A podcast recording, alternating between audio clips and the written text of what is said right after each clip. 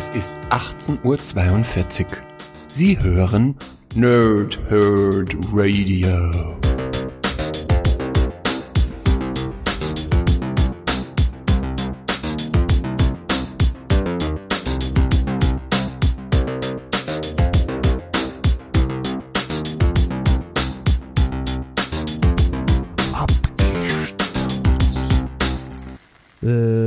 Tage und angenehme Nächte. Mein Name ist Chris und ich spreche gerne in Mikrofone.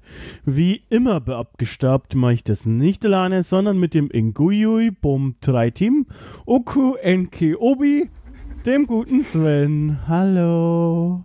Oh, ich dachte, jetzt kommt Obi-Wan Kenobi. nee, nee. Ja, hallo Chris, hallo liebe Nerds, hallo liebe Nerdsinnen da draußen. Ja, und mit dabei ist natürlich auch die Alia Omek der Postcast-Szene, der Biokon der Wortwitze, der gute Stefan. Halli, hallo. Ja, servus, ihr zwei lustigen äh, Menschen. Möge die Macht mit euch sein. Das war jetzt eine sehr lange Pause vor Menschen. Nun, Ja, ich habe jetzt eine andere Beleidigung äh, überlegt, aber mir ist jetzt nichts Besseres eingefallen, als es einfach stinknormale Menschen zu beschreiben. Ja, sind einfach nur Menschen. man One kann, is but a man. man kann sehr viel über Sven man, what a man. und mich sagen, aber normale Menschen sagt eigentlich nie jemand. Mhm. Tja, eben deswegen ist Beleidigung. Ähm, apropos Beleidigung, Sven, äh, deine Sprachen. Ich glaube, ich, ich glaub, ähm, eins müsste ich sogar erkannt haben diesmal. Das, das erste, das, das müsste Vietnam, Vietnam, vietnamesisch sein. Das ist völlig korrekt. Das ist richtig. Das ist vietnamesisch. Und zwar übersetzen wir immer Svens ähm, glorreichen Spitznamen im Intersex, äh, Internet, Pumper der Herzen in eine andere Sprache. Und du hast die Sprache richtig erraten. Und die zweite Sprache ist. Juhu.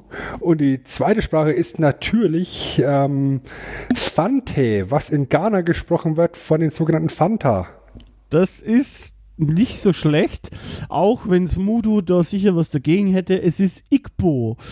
Igbo ist die Sprache der gleichnamigen äh, Bevölkerungsgruppe in Nigeria und wird von ungefähr 18 bis 25 Millionen Menschen gesprochen. Aber ich war jetzt schon mal nah dran. Genau, du warst im Fantaland. Und Ist es, ist es immer, ist nicht, Hier wird von vier Sprachen, von vier Leuten gesprochen. Ist es nicht immer äh, Asien und Afrika jedes Mal? naja, das Nur mal so. Naja, Europa ist uns schon ausgegangen, einfach ziemlich. Und, äh, ne? Weißt du? Mach doch mal Dialekte. Hab ich schon, hab ich schon mal. Auf, auf Schwäbisch oder so. Der Bümberle, der Pumperle, der Herzele.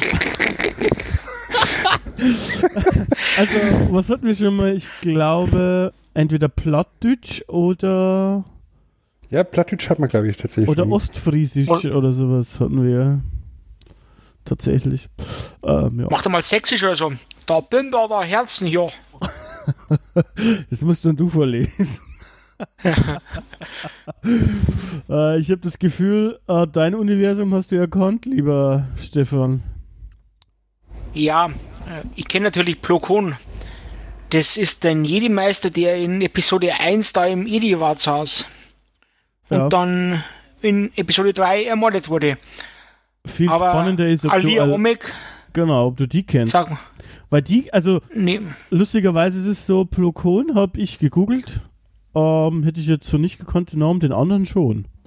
Ähm, aber nur weil ich die Bücher sehr gerne mag. Und zwar kommt die in den Darth Bane Büchern vor.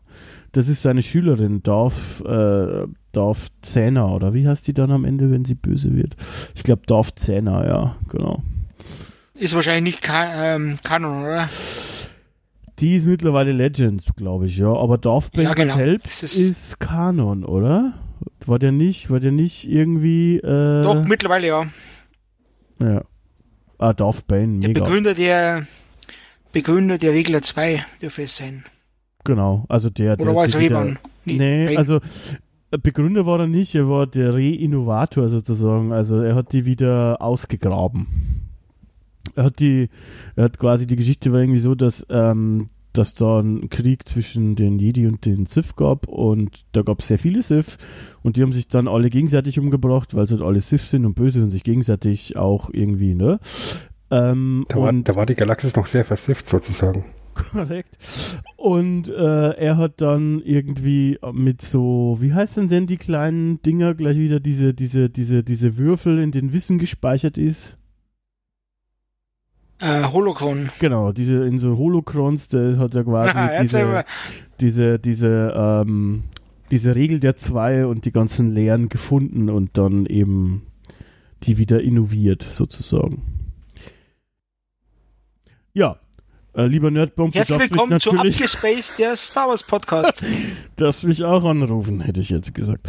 Nicht nur den guten Stefan, der da nämlich ab und an, glaube ich, als Star Wars-Experte, würde ich sagen, zu Gast ist. naja, ich, will, ich mach's wie wie hier und rede einfach mit. Lächeln und winken. Ich sag doch, du bist Experte. Lächeln und Winken ist sowieso immer das Beste. Ich tue noch auf X. Das lassen wir jetzt einfach so stehen? Abo stehen lassen. Ja.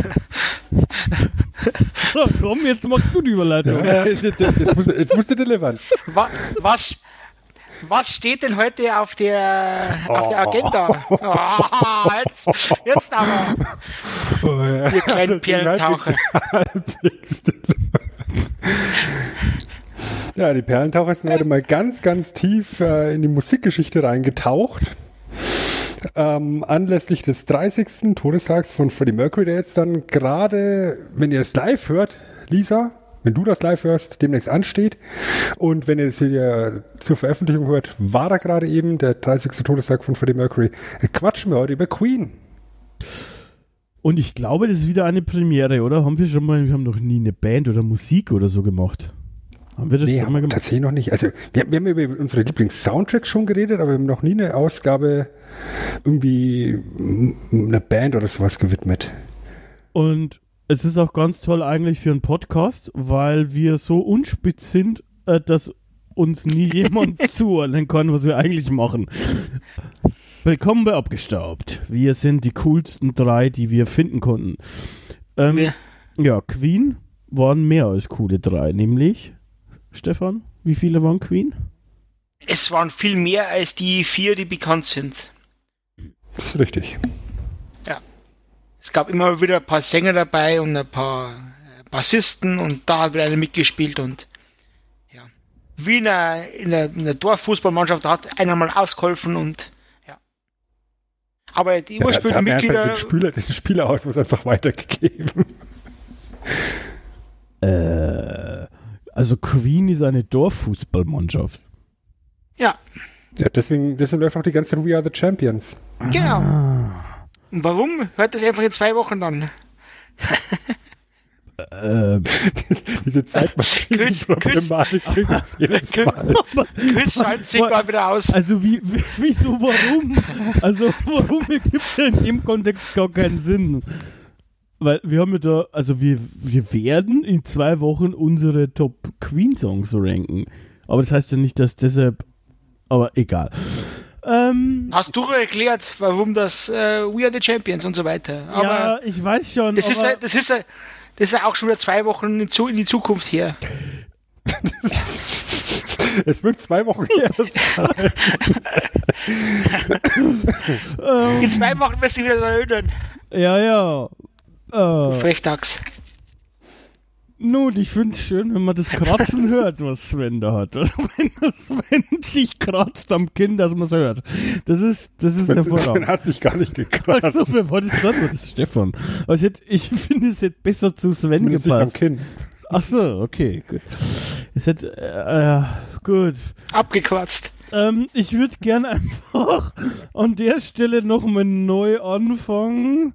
äh, Es ist 18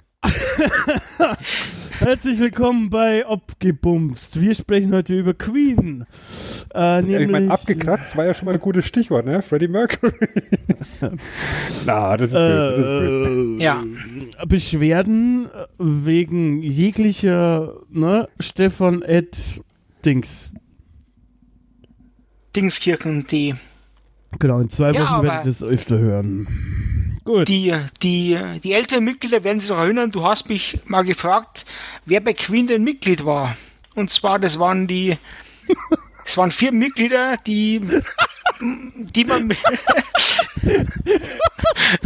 gefragt, wer bei Queen Mitglied war. Es waren Mitglieder. ja, waren, prinzipiell waren alle Mitglied. Und die vier Gründungsmitglieder Das ist so dumm. waren äh, John Deacon, Roger Taylor, der Mann, der Sven die Haare geklaut hat, Brian May und Farouk Bulsara, an, äh, besser bekannt als Freddie Mercury. Achso, und ich dachte, Bradger wäre auch dabei. Ja, Okay. aber Freddie Mercury hatte keinen blauen Helm. Damn. Ähm, also, Ja, äh, um schon mal gleich wieder den Faden zu verlieren, ich, also, liebe Lisa, äh, vielleicht tippst du mal kurz in den Live-Chat. Ähm, wir testen gerade Switch, liebe Zuhörende. Also, das heißt, beim nächsten Mal könnt ihr wahrscheinlich auch live bei Twitch dabei sein. Vielleicht tippst du mal in den Chat ganz random, ob der Podcast schlechter oder besser geworden ist, seitdem Stefan regelmäßig dabei ist. Gut, zurück zu Queen. Warum haben und wir wie also, wäre, Hm? und ganz kurz, wie wäre er, wenn Chris nicht mehr dabei wäre? Nur so als, ich frage für einen Freund. ähm, ja, auch, auch eine spannende Frage, was dann passieren würde. Abgefragt. Äh, naja.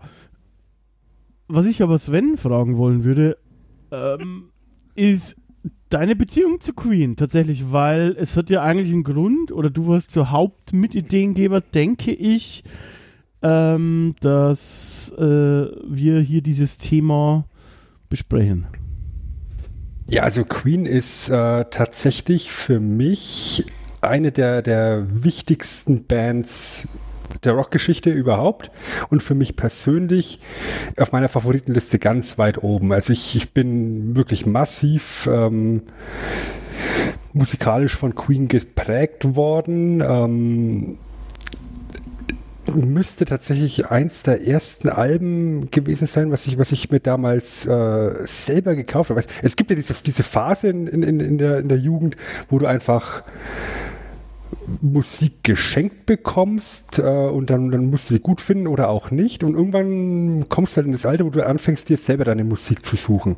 Und da war tatsächlich, ich glaube, es war, es, es müsste Live Magic gewesen sein, eins der ersten drei Alben, die ich mir, die ich mir gekauft habe. Und jetzt wäre meine Frage dann auch an euch gleich, wie ihr auf Queen gekommen seid damals, weil mein Zugang war tatsächlich Highlander, sowohl der Film als auch die, die Serie, die damals Anfang der 90er lief die ja ganz, ganz stark von diesem Queen-Soundtrack geprägt war. Auch der Film ja ganz stark von dem Queen-Soundtrack geprägt war. Und das war tatsächlich mein Zugang zu Queen noch vor We Will Rock You, We Are the Champions oder dann eben auch nur ein paar Jährchen später mit, mit, über den Zugang von Wayne's World mit, mit, zu Bohemian Rhapsody. Also wie gesagt, lange Rede, kurzer Sinn. Äh, ich, ich kam über Highlander dazu. Wie sieht's bei euch aus, Stefan? Ähm, mein Bruder ist ja elf Jahre älter als ich. War auch damals schon über, über, überraschenderweise. Und Ich bin mit enttäuscht, dass so. du nicht aufgeholt hast. Nee. Nee, Aber hätte ich auch nicht ganz ablenken. komisch. Nee. Ähm, und ja, ich sag mal so 88, 89, die, ja, die Älteren werden sich erinnern, äh, es gab ja kein, kein Musikstreaming, kein Spotify, was auch immer, äh, äh, Google Musik, Apple Music, gab's alles nicht. Wir in Bayern hier, wir haben uns am Freitag um 19 Uhr haben uns vor dem Radio gesessen und äh, haben da immer Musik aufgenommen, auf Kassetten. Und wie, der hat ja bei der Nummer 1 oder so eingeredet. Und da hat mir mein Bruder mal eine, ja, so eine Kassette aufgenommen und da waren halt sehr viele Queen-Songs dabei. Unter anderem We Will Rock You, äh, We Are the Champions und äh, Spread Your Wings. Mhm. Und das war eigentlich der erste Kontakt so wichtig mit Queen. Ich sag mal so, ja, 88, 89. Und wie Chris auch in zwei Wochen sagen wird, uh, We Are the Champions verfolgt dich ja immer wieder. Und der zweite große war dann 92 mit Wayne's World. Und das ist eigentlich hängen geblieben. Und ja, von daher hat es mich immer wieder verfolgt. Also ich war jetzt, ich war jetzt keiner, der das jetzt tagelang gehört hat, oder immer wieder. Und das war immer gut. Also, Chris, wie war es bei dir? Kennst du Queen?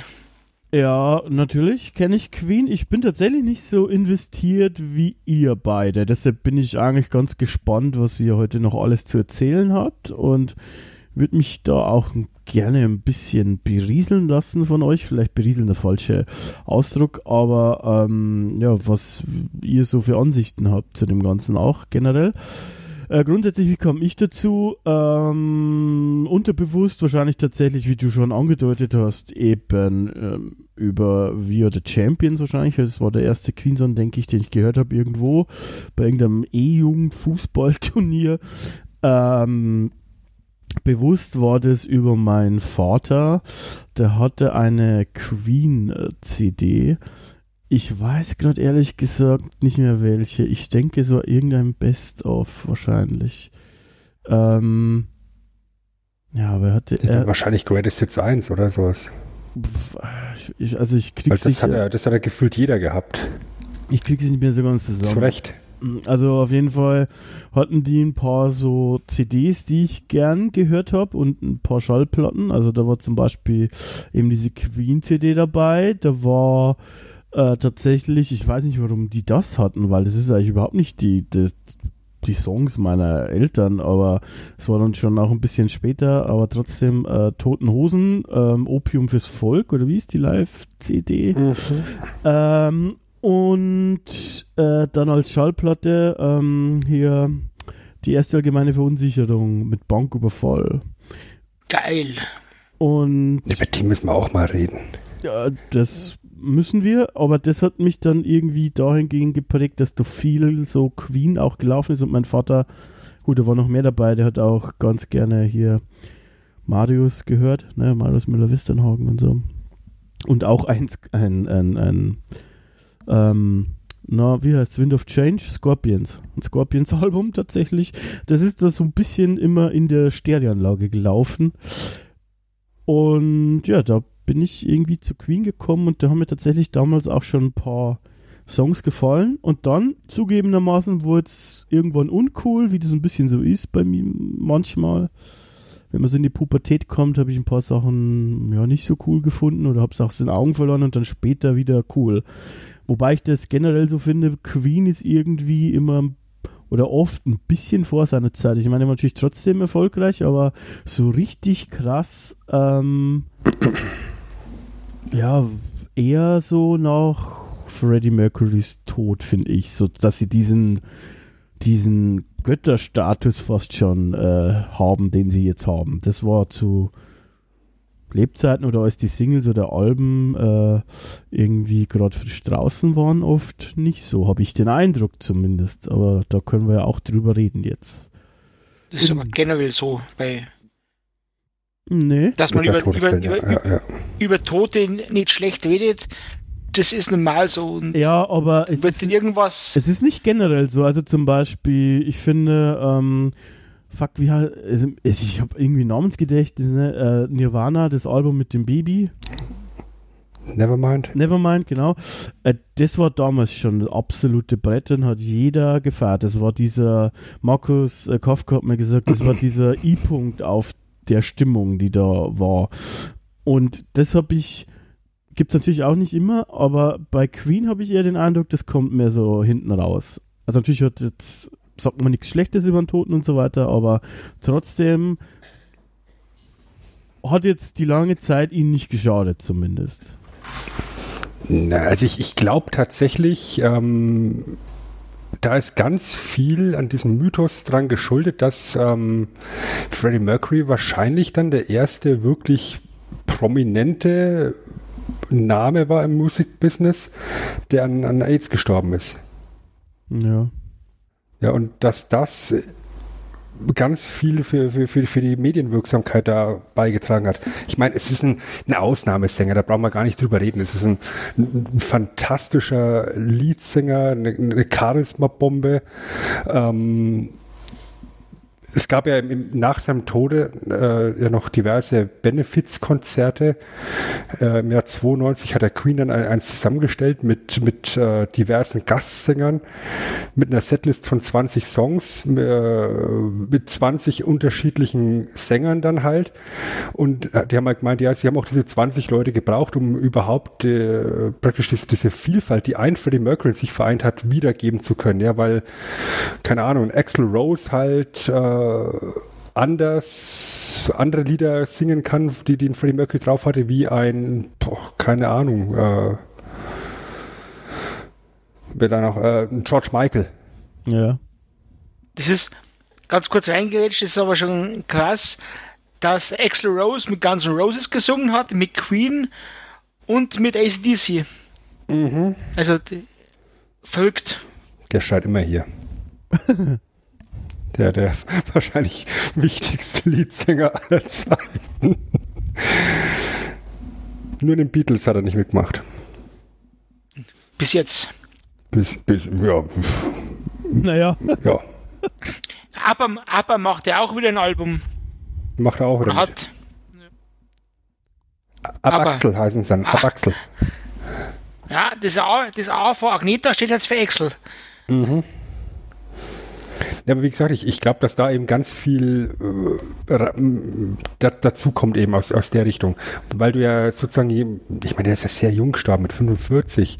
Äh, wer weiß, wie viele Jahre Queen noch gehabt hätte, wenn, wenn, wenn da alles gut gelaufen wäre, wie, wie lange sie äh, noch weitergemacht hätten. Und damit reißt du eben ein Riesenloch auf einmal rein in diese Musiklandschaft und dann ist es halt sehr mystisch auch irgendwo geworden. Ja, ich meine, ähm, es hat dann vier Jahre gedauert, ja, bis, bis ein neues Album rausgekommen ist. Ja, Made in Heaven, wo es dann äh, ganz viel Material aus den letzten Tagen noch veröffentlicht haben. Und eben bis 97, bis dann eben der erste Queen-Song, der erste wirklich neue Queen-Song, in Klammern ohne Freddie Mercury dann eben rauskam. Es ist halt einfach so, so ein Mysterium geworden. Aber dann, da muss ich äh, Chris auch ein bisschen zustimmen, ist es dann halt doch auch irgendwo still geworden um sie. Und Ja. ich glaube tatsächlich, dass jetzt erst seit 2018, seit der Film Bohemian Rhapsody rauskam, ähm, Queen wieder einen richtigen Hype erleben. Ich meine, Anfang der 2010er Jahre ja, äh, oder, oder, oder auch Mitte der 2000er Jahre haben sie ja schon angefangen, wieder mit, mit äh, anderen Sängern auf Tour zu gehen. Erst mit Paul Rogers und dann seit 2011, 12 ja mit Adam Lambert. Das sind auch super Projekte. Aber ich glaube, der richtig große Hype ist tatsächlich erst seit Bohemian Rhapsody wieder da. Und das ist, musst du dir eigentlich mal vor Augen halten, ja. Der Film ist, äh, der, der, der Song Bohemian Rhapsody ist ja in den 70ern rausgekommen. War damals ein Nummer 1 Hit. Ist mit Wayne's World wieder auf Platz 1 geschossen. Ist nach dem Tod von, von Freddie Mercury auf, auf 1 geschossen. Und ist jetzt mit, mit dem Film ja wieder in aller Munde gewesen. Ja, ähm, das, das ist richtig. Ich, ich meine, äh, was halt schon natürlich so ein Tod von so einem extrem charismatischen, berühmten Sänger, guten Sänger auch hat, ist natürlich schon, dass es, wie Stefan schon gesagt hat, auch eben ja zu so einer zu so einer Wirkung führen kann, dass es dass es so eine Art äh, naja, wie, wie so eine Art Heiligenkult oder sowas. Jetzt zwar ein bisschen übertrieben, aber wie so ein, so, so zum Kult wird und dann das danach halt schwierig ist. Also, Que also Queen ohne Freddie Mercury ist halt für viele Leute einfach auch kein, in Anführungsstrichen, richtiges Queen irgendwie. Das ist ja aber generell so bei Bands, äh, wird sehr viel auf den Sänger äh, bezogen, zu Recht auch. Meistens. Du kannst, du kannst, du kannst äh, 90 Prozent der, des, der Band austauschen, aber wenn du den Sänger austauscht, verliert das die Band sein Gesicht oder ja, Ja. ganz blöd gesagt die Stimme. Ja, und halt auch, normalerweise ist es ja so, dass eben gerade der Leadsinger derjenige ist, der im direkten Kontakt steht mit dem Publikum. Und wenn du dir die ganzen Queen-Konzerte mal anguckst, ja, da ist halt haufenweise Interaktion, die zwischen Freddie Mercury und dem Publikum stattfindet. Ja, Live Aid muss man sich nur anschauen. Ja, Der war was Besonderes und das ist ja auch schwierig zu ähm, ja, ersetzen einfach, also in jeglicher Hinsicht.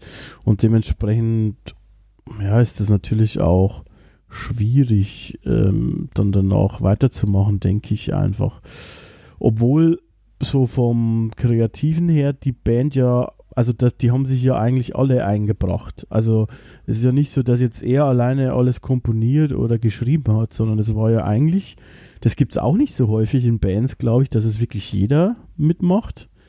Ähm, oder so gut wie jeder seine Lieder schreibt und die auch alle, also von allen irgendwie so halbwegs erfolgreich sind. Also es gibt da, glaube ich, gar nicht so viele Bands, oder? Also, Ja, äh, die Beatles würde ich jetzt noch sagen. ja, aber da auch nicht so regelmäßig wie hier. Also klar, da gibt es auch unterschiedliche Leute, die geschrieben haben, aber Ringo Starr zum Beispiel hat einen- gut, kenne ich jetzt nicht so, so gut aus, aber Doch, doch, doch. schon. Okay. doch, ich Ich glaube schon auch, ja. Und was, was ich da gerade in diesem, unter diesem Gesichtspunkt halt so faszinierend finde, ja, ich meine, die haben sich alle eingebracht und es war auch eine ganze Zeit lang die Politik der Band, dass äh, der jeweilige Komponist eben erwähnt worden ist im, im Albumcover. Und erst relativ spät in der Geschichte der Band, der Ende der 80er, Mitte, Mitte, Mitte Ende der 80er, ist entschieden worden, dass als Komponist immer nur noch Queen dort steht, um dieses äh, Gemeinschaftsgefühl zu betonen. Aber man hat halt immer so die Idee, dass eben dieser Freddie Mercury oder vielleicht auch dieser, dieser Brian May ganz viel Zeug geschrieben haben. Und dann ist es effektiv der schüchterne, stille John Deacon, der wahrscheinlich den erfolgreichsten Song der Band oder ja, den, den definitiv erfolgreichsten Song kommerziell geschrieben hat. Das war ja Another, Another One Bites the Dust. Guter Song. Guter Song. Ähm, Oh, oh. Ja. ja, aber das ist ja auch oft das Faszinierende, dass eben heute diese Bühnenpersönlichkeiten nicht unbedingt auch immer äh, fürs Bandleben wichtig ist. Da gibt es ja auch, ich meine, hier ist es schon, glaube ich, so auch eben, aber ähm, muss ja halt nicht sein. Und da gibt es halt auch eher ruhigere Leute. Da gibt es ja auch ganz viele andere Beispiele, wo jetzt nicht der Leadsänger zum Beispiel der Bandkopf sind. Also ich kenne mich halt jetzt ein bisschen mehr im härteren Gefilde aus. Bei Anthrax zum Beispiel ist es ja auch so, dass äh, der Leadsänger oder die beiden Leadsänger nie ähm, jetzt die, die Köpfe waren und auch nicht so richtig geschrieben haben, sondern der Bassist im Prinzip. Und da wurde ja dann ja auch ab und zu mal der Sänger ausgetauscht. Gibt es natürlich auch. Ähm, aber deshalb finde ich es ja hier faszinierend, dass alle mehr oder weniger fast ähm, ja, immer wieder mal große Hits geschrieben haben. Ich finde auch generell, dass die, dass die Band-Zusammensetzung sehr gut zusammenpasst. Ja, dass eben mit Freddie Mercury halt diesen, diesen wirklich super charismatischen, outgoing Typen hast, der einfach schillernd vorne steht und, und, und, und äh, das, das Publikum sein Band zieht. Brian May und Roger Taylor sind aus meiner äh, Perspektive zwei Leute, die einfach Rock'n'Roll leben und lieben. Ja, und ähm, ich würde fast behaupten, wenn jetzt einer von den beiden heute nicht mehr da wäre, würde das Projekt Queen auch heutzutage nicht mehr weiterleben können, ja, weil die beiden einfach da so viel Herzblut reinstecken. Und John Deacon ist dann halt, äh, wie gesagt, der Ruhepol, das komplette, das komplette Gegenstück zu den anderen, der dann eben wie der Kleister die Band zusammenhält, der dann eben nach dem Tod von Freddie Mercury sich auch komplett aus dem Musikgeschäft zurückgezogen hat und gesagt hat, ich habe da überhaupt keinen Bock mehr drauf. Äh, war nett, lassen wir es jetzt. Ja, Insofern war das eine sehr gute Mischung. Das, das denke ich auch und es zeigt ja auch, wie lange die zusammen waren eigentlich. Das gibt es ja auch nicht so häufig, dass Bands in der gleichen Besetzung so lange zusammen sind auch. Das ist schon nicht schlecht.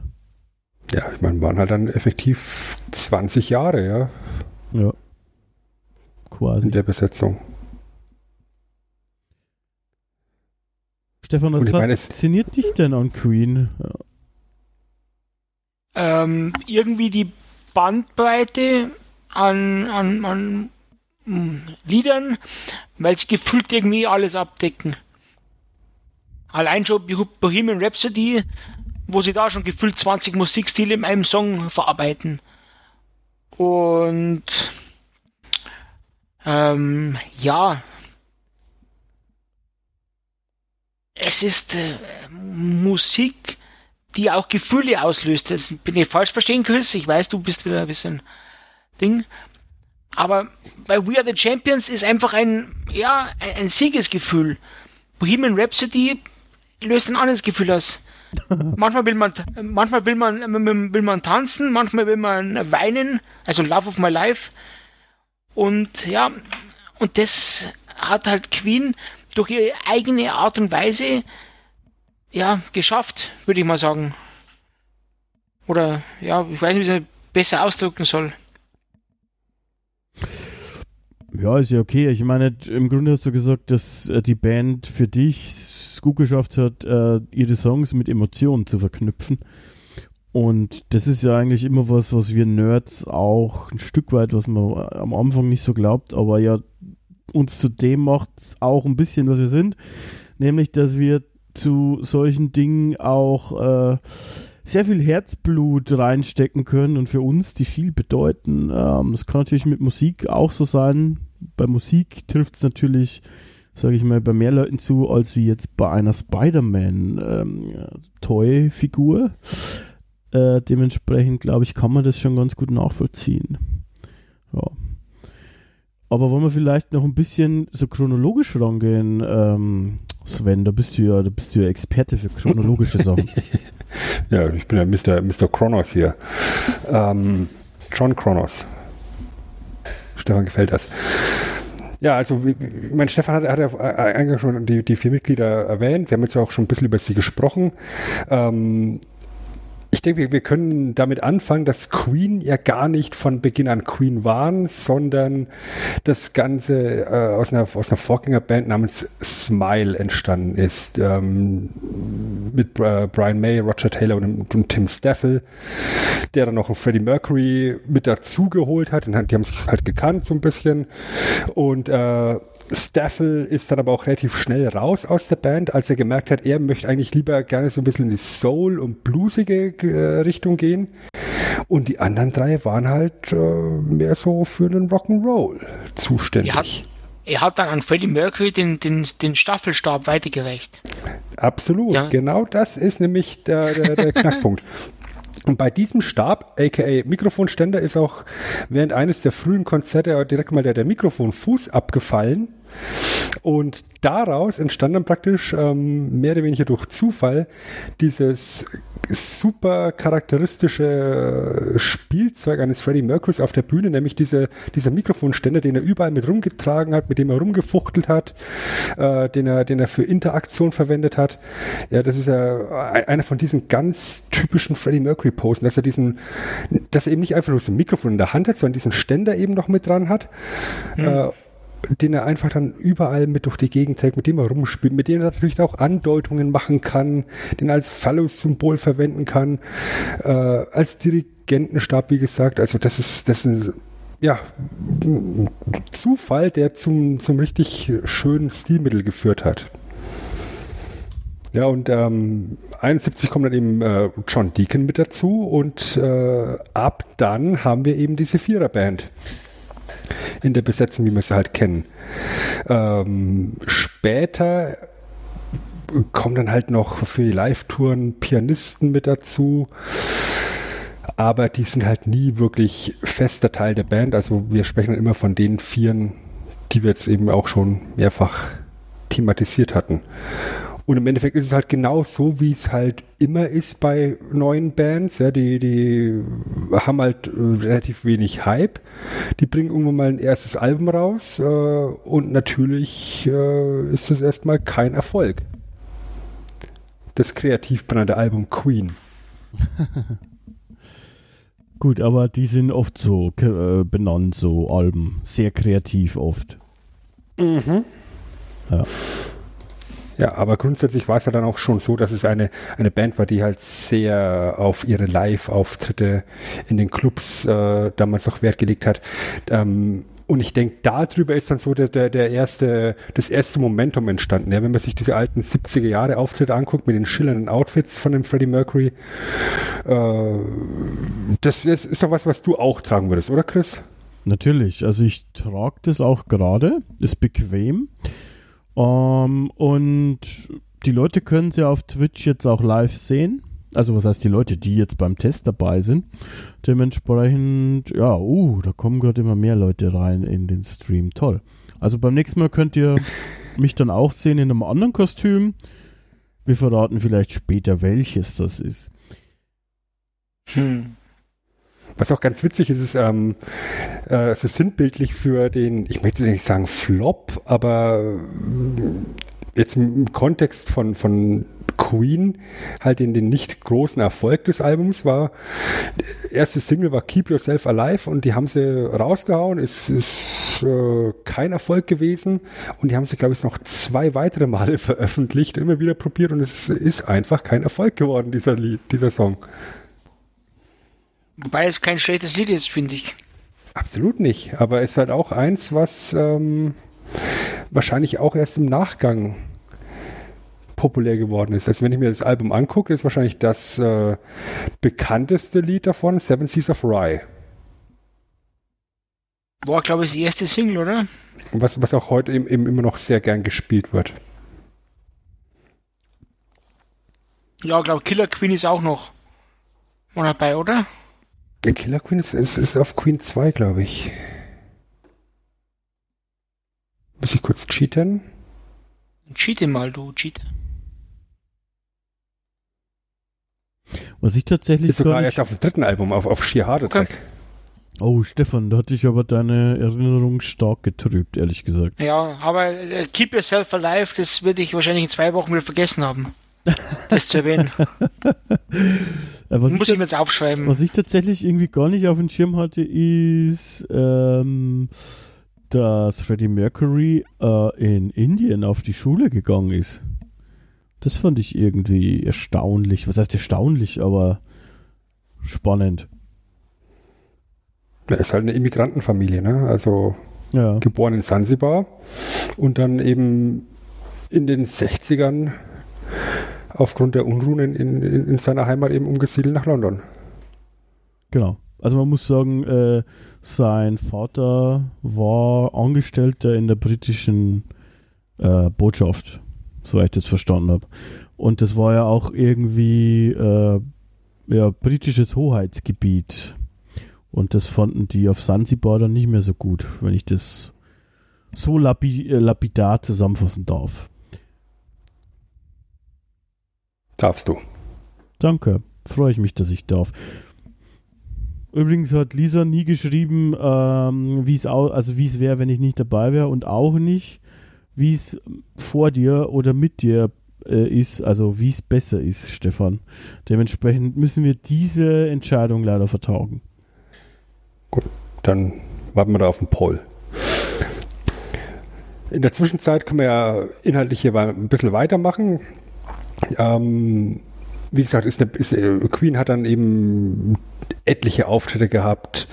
Ähm, 1973 auch zum ersten Mal außerhalb von, von England und zwar in Good Old Germany in Bonn und haben sich dann so Stück für Stück so ein bisschen einen Live-Band-Ruf erarbeitet und sind dann tatsächlich mit Mod the das ist immer noch ein wunderbar kreativer Bandname, ähm, auf Tour gegangen als Vorband, äh, erst in England, dann auf US-Tour und haben halt damals zum, zum ersten Mal so die, die US ähm, ähm, ähm, Städte besucht. Es sollte nicht das letzte Mal sein, dass Queen in die Staaten geflogen sind, um dort Shows zu spielen weil das nächste das Nachfolgealbum Queen 2 dann tatsächlich auch schon international deutlich erfolgreicher war, in England auch auf Platz 5 dann äh, gelandet ist.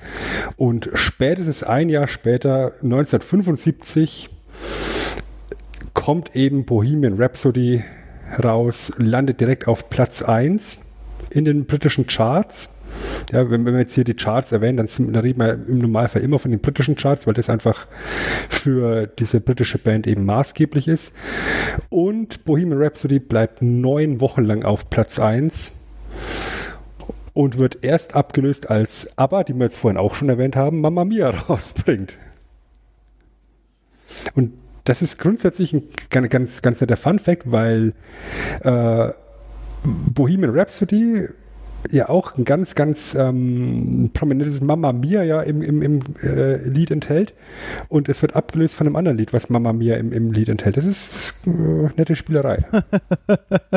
Mama Mia, let me go. Ja, verstehe. Das, das stimmt. Das ist so ein, sowas, was für dich einen Kreis schließt, oder? Das befriedigt mein, mein OCD tatsächlich sehr. ja, kann ich mir vorstellen. Ja. Was, was mich nicht so äh, befriedigt, ist, dass Bohemian Rhapsody heutzutage auf den Konzerten oder generell auf den, in Live-Versionen nie ganz ausgespielt wird. Ja, dass da immer nur ähm, das Piano-Intro gespielt wird und äh, der Opernteil halt sehr gern weggelassen wird. Das, das, äh, das triggert mich ein bisschen, weil das ist für mich fast noch der, der, der geilste Part von dem Lied. Ja, das, das Lied ist einfach ein fucking Kunstwerk finde ich. Also das, das, das, das trifft es am, am besten. Ähm, als ich das das erste Mal gehört habe, hat es mich irgendwie instant gecatcht und, und weggeblasen. Hatte so einen Mix vorher noch nie gehört und nachher wahrscheinlich ist es auch eher schwierig. Ähm, ich weiß noch ziemlich genau das Gefühl, aber ich weiß, äh, ich krieg nicht mehr so ganz genau hin, wo es war. Aber manchmal kennt man das ja, ähm, dass man da irgendwie so eine Art Gefühl abgespeichert hat. Siehst du, Stefan, ich habe auch Gefühle. Hunger und Durst. Also ich hatte sehr viel Hunger, als ich das gehört habe, ja. Hm. Es gab Weißwurst. Oder Leberkäse. Natürlich zusammen. Ah. ne, aber ich, ich kann es schon nachvollziehen, weil ich meine, ist, ist, mir ähnlich gegangen und ich beobachte es jetzt halt in der Gegenwart auch ganz, ganz gern. Ähm, wir haben jetzt tatsächlich erst vor ein paar Wochen hier alle auf dem Sofa mit den Kindern gemeinsam Bohemian Rhapsody angeguckt, den Film. Und die Kinder fanden das schon auch cool, das Lied. Also gerade jetzt in, in, der Darstellung in dem Film, wie, wie halt die, die dieses Lied entsteht, ähm, das fanden die, das fanden die super lustig, ja, dass, dass Freddie Mercury da eben seine Bandkollegen zwingt, immer noch höher zu singen und noch höher zu singen. Aber das, das Lied als solches, das ist bei ihnen schon auch angekommen. Es ist halt einzigartig. Das ist, macht es aus. Es, und meiner, meiner Meinung nach kann es irgendwie auch nicht reproduziert werden. Weil das war so innovativ und neu, dass einfach, ja, ich, ich, ich, ich finde auch nichts Vergleichbares. Du kriegst gerade ein Kunstwerk. Und ja, weil du, weil du den Film ansprichst, das Lustige ist ja, ähm, der Plattenproduzent in dem Film sagte, das ist kein gutes Lied, das wird nie jemand im Auto äh, sitzen und das auf Kassette oder so hören oder irgendwie so im Radio hören. Und das wurde von dem Schauspieler äh, Michael Meyer, oder Mike Myers, nicht Michael, Mike Myers gesagt, der das damals bei Wayne's World quasi wieder populär gemacht hat. Und so schließen sich auch Kreise, die nie offen waren. Mhm. Und ich meine, das, das muss ein geiles Lied sein. Schließlich hat Freddie Mercury sieben Jahre in dem Ding geschrieben, ja. Oder fast sieben Jahre. Und was es halt ist, es ist der meist gestreamte Song des 20. Jahrhunderts ja, auf den verschiedenen Plattformen zusammengenommen. Das ist krass. So, und jetzt gucke ich hier mal live, während wir hier am Quatschen sind. Des 20. Jahrhunderts. Ja. in meinen Spotify-Account rein und dann kann ich euch sagen, wie die aktuelle Anzahl an Klicks ist. Da Vor allem, weil es im nämlich 20. Jahrhundert noch kein Streaming gab. Das, ich, also habe ich gerade überlegt, Napster, aber so herunterladen. ah, habe hab, hab, hab ich 20 gesagt? ja, deshalb habe ich jetzt gerade Ja. so dumm nachgefragt. ah, ja, ja, okay. Äh, wenigstens 21. einer, passt auf. Ja, das 21. Monats, Okay, Entschuldigung. okay, okay, dann kannst du das. mir- Ah! Ah, also so wird ein Schuh draus. So, und in der Zwischenzeit ist auch Spotify aufgegangen. Wir reden jetzt hier am, am 18.11. von einer Milliarde 650 Millionen 280.016 Aufrufen. Allein auf Spotify. Ja, und wir haben äh, nur ein paar Aufrufe weniger auf Spotify, tatsächlich. Das ist absolut richtig. Also die 16 zumindest.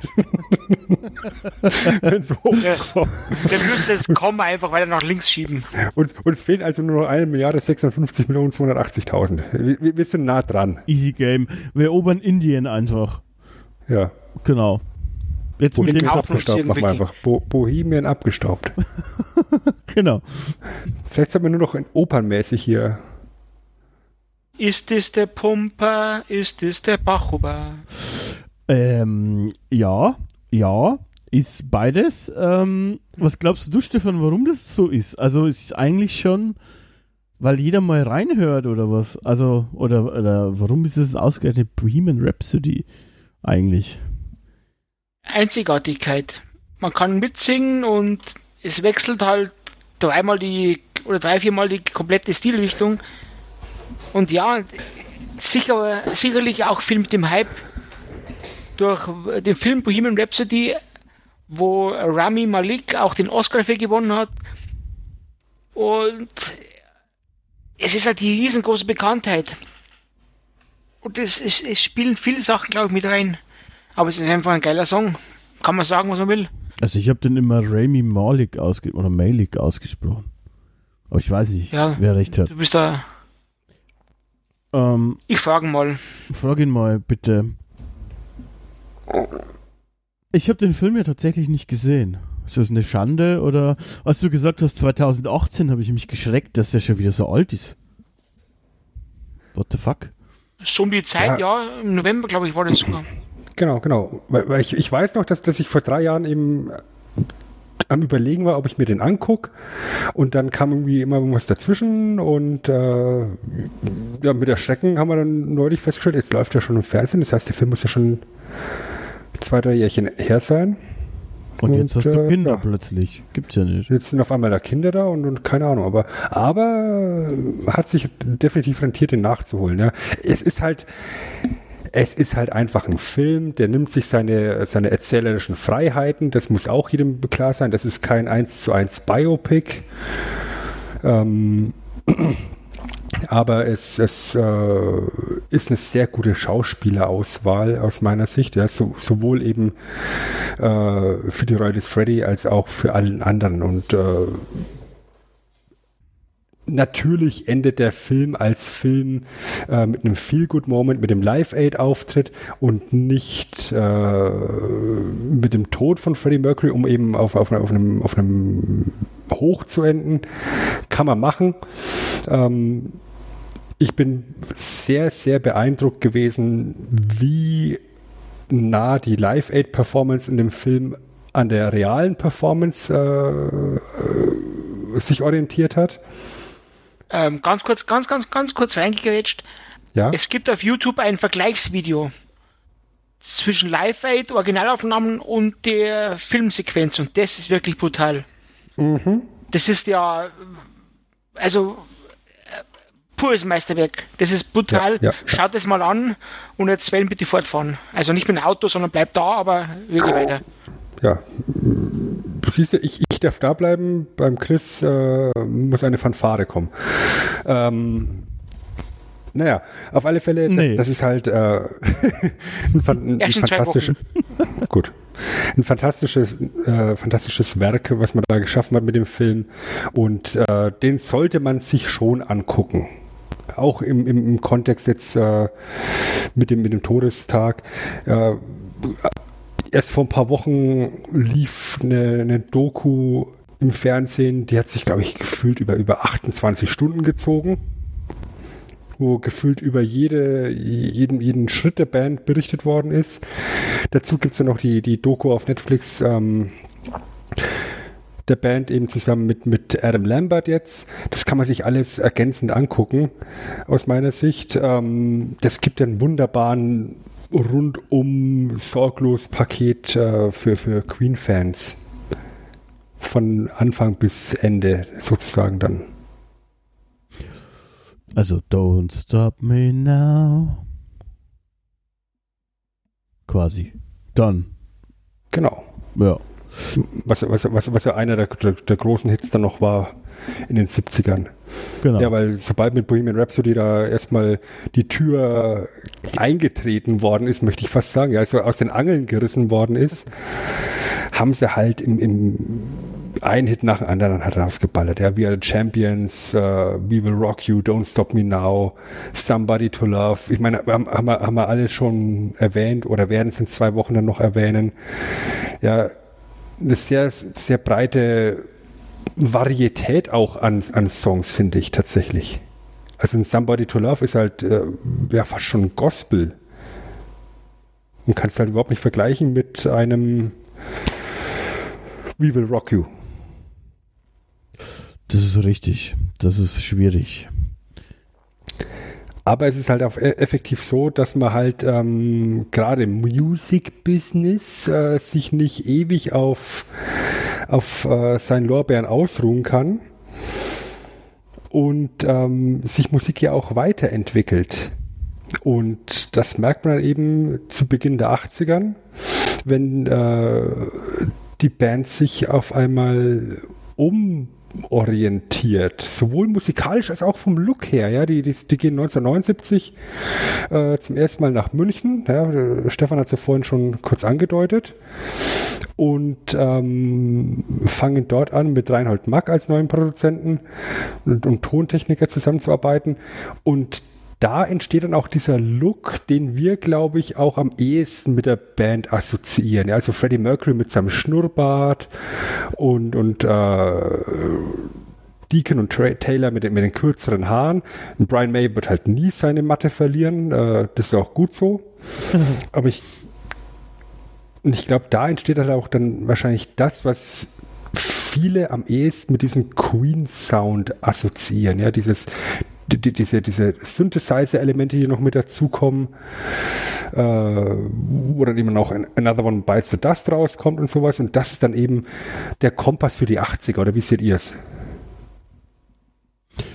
Äh, ja, in meiner Wahrnehmung ist das der Queen Sound tatsächlich, ja. Also der, äh, der Sound, den ich am ehesten mit dem äh, mit der Band assoziiere, ähm, auch der Look.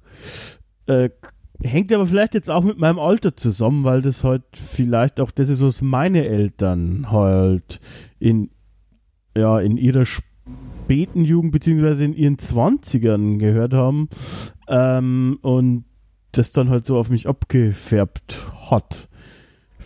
Kann ich jetzt aber nicht so, also kann ich jetzt ungut davon trennen. Das sind halt die, die ich auch selber am ersten, also als erstes gehört habe, sozusagen. Mehr oder weniger.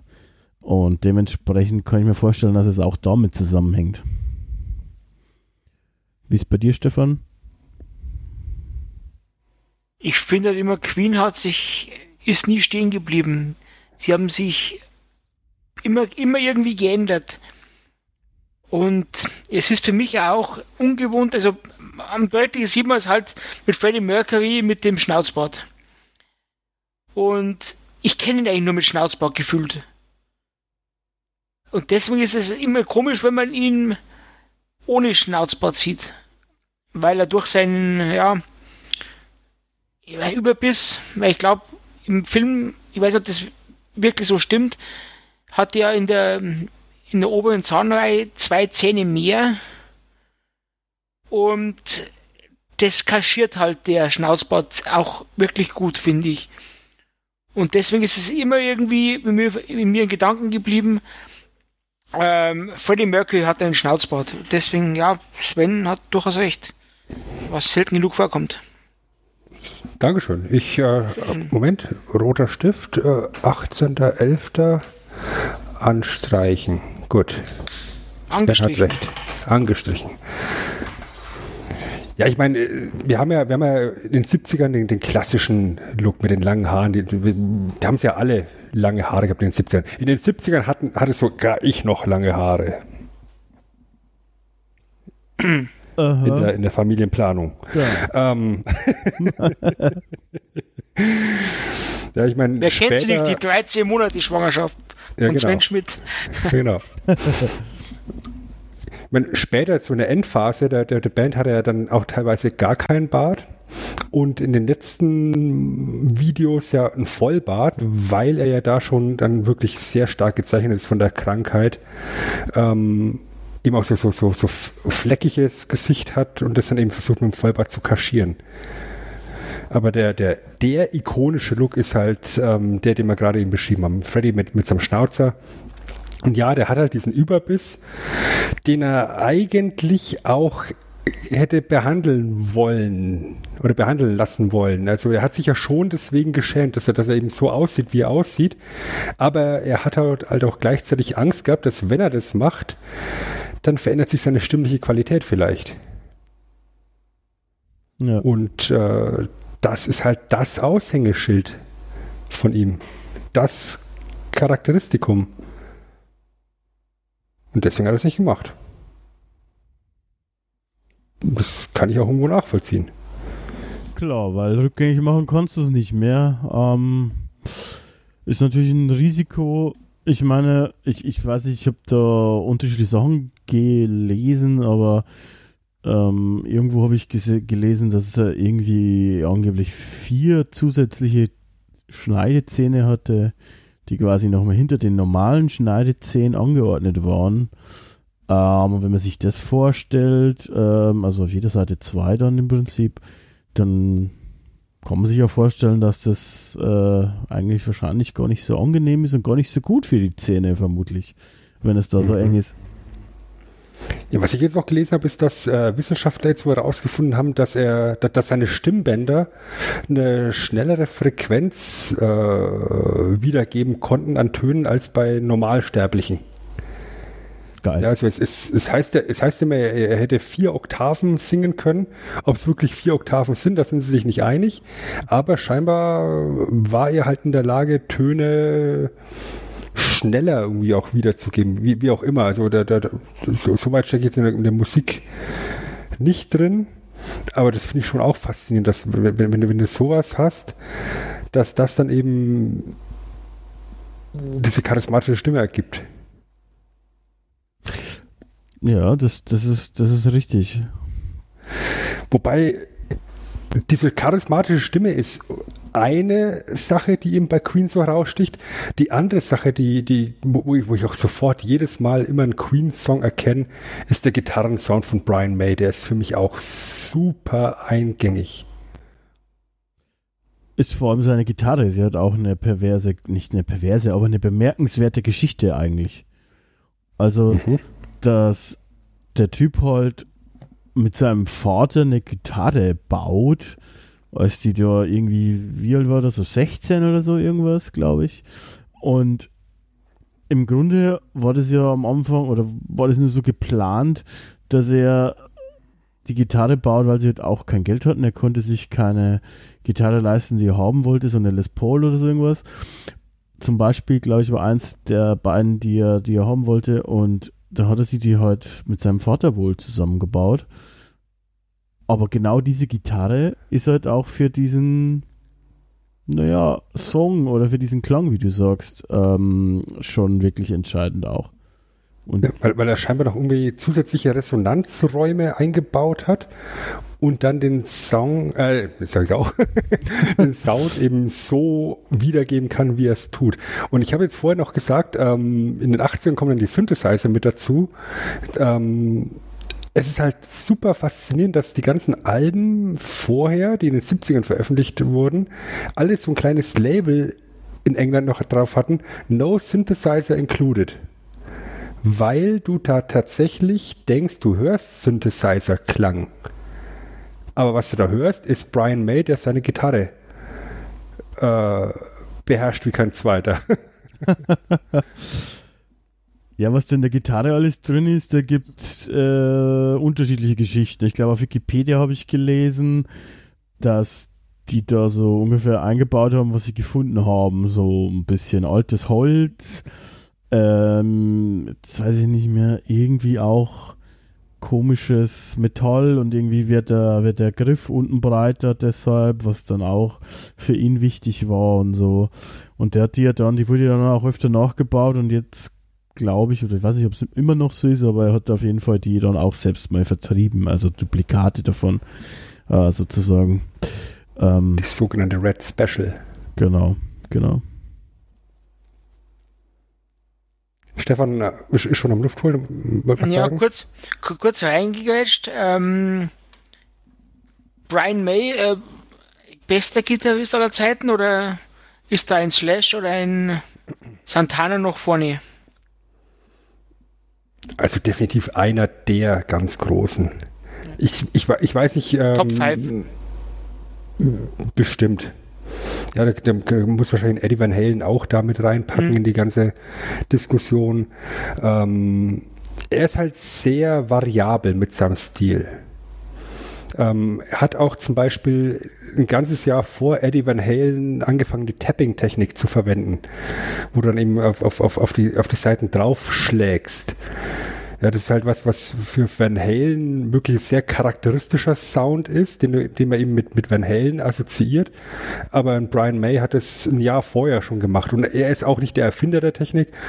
Ähm, aber er ist da sehr, sehr variabel. Und ich, ich, ich habe jetzt ähm, gestern Abend noch in der Vorbereitung zu der Sendung hier mir die Abschlussfeier von Olympia 2012 äh, angeguckt auf YouTube, wo eben Queen auch einen Auftritt hatten. Und dann denkst du dir auch, also er und, und Roger Taylor dann halt, und dann denkst du auch, also das ist schon beachtlich, was der da noch drauf hat mit seinen 70 Jahren. Ja, ähm, ich finde es immer ein bisschen schwierig, solche Sachen zu bewerten, ganz allein. Also einfach auch schon, weil ich mich selber gar nicht so, ja, gar nicht so als so Musikkenner bezeichnen würde. Wenn ich jetzt was sagen müsste, würde ich dann schon auch noch so Leute wie Jimi Hendrix oder auch Dimebag Darrell sagen, der Gitarrist mhm, mhm. von Pantera, ähm, sind mir jetzt so spontan eingefallen. Äh, da gibt es sicher jetzt aber Tausende, die ich, die man so nennen müsste. Tausende natürlich nicht, aber schon noch ein, zwei. Ähm, aber ist sicher bestimmt, also ganz sicher auch ein hervorragender Gitarrist, den man da irgendwie mit zu den Besten einordnen muss, aber in, in, Page? in welche Liga kann ich nicht sagen. Mhm. Ja, Jimmy Page kann man auch, denke ich, mitnennen, klar. Also da, da, da gibt es wirklich hervorragende Gitarristen. Aber wie gesagt, wir müssen jetzt so gar nicht diskutieren, wer ist der Beste oder sonst was. Aber ich möchte einfach behaupten, dass der Gitarrensound von Brian May sehr einmalig ist. Ja. Dass, dass, du, dass du den Brian May äh, deutlich raushörst, genauso wie du den Santana deutlich raushörst. Ja, ja, stimmt. Das macht es ja wahrscheinlich auch einzigartig und ja, weil man, weil man halt die Leute nicht austauschen kann, beliebig. Wie Sugar Babes, wo sie alle paar Wochen mal die, die Bandmitglieder ändern. mhm. und, und, dann heißt es irgendwann No Angels oder sowas. Genau, genau, genau. Genau. Ja, gut. Das waren ja heute aber auch, ähm, man möchte, ich möchte jetzt den Bands nichts absprechen, aber das waren ja halt zusammengewürfelte Bands, die jetzt nicht organisch entstanden sind. Das kann sicher auch sehr erfolgreich sein und funktionieren, aber es ist schon was anderes, wie bei Queen, die sich halt getroffen haben und dann waren das genau die vier richtigen Leute, die da zusammengekommen sind. Ich meine, die hatten jetzt zuvor auch den einen anderen Sänger, wo ich gerade spontan den Namen vergessen habe, der Kumpel eben von, von äh, Freddie Mercury, sag ich mal. Und mit dem das halt, hat er selber auch gesagt, äh, wären die nie so durch die Decke gegangen. Also den haben sie in einem Interview mal gefragt, ob er das eigentlich bereut, dass er bei Queen ausgestiegen ist. Also da hießen sie noch nicht Queen. Er hat gesagt, nee, weil er ist kein so ein Entertainer wie Freddie Mercury. Mit ihm wäre das nicht so gelaufen und ich glaube, dass das, wie du sagst, dann eben schon zusammenspielt. Also, das sind halt alles Künstler, Vollblutmusiker und die können auch was und legen da auch ein bisschen Stück weit Herzblut rein, was jetzt deine Beispiele, die Sugar Babes, weiß ich nicht, ob das da so war. ich glaube, das merkt man am Ende auch. Oft. Nicht immer, aber oft. Da habe ich immer noch das Interview von TikTok Joe vor Augen. macht alles kaputt. alles kaputt.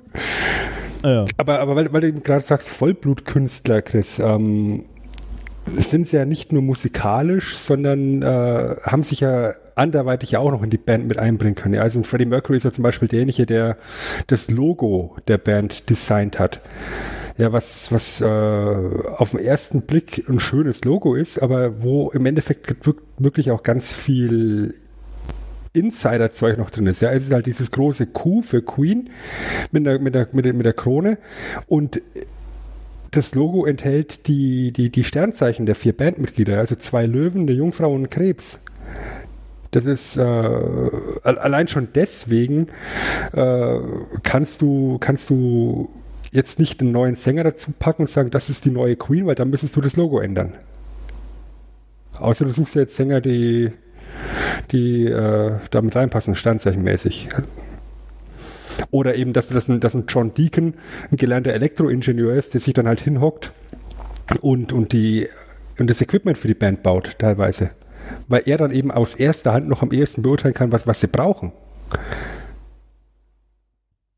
Das finde ich, das finde ich, ist, ist, ist auch so, so ein sehr netter Fun-Fact an der Seite noch.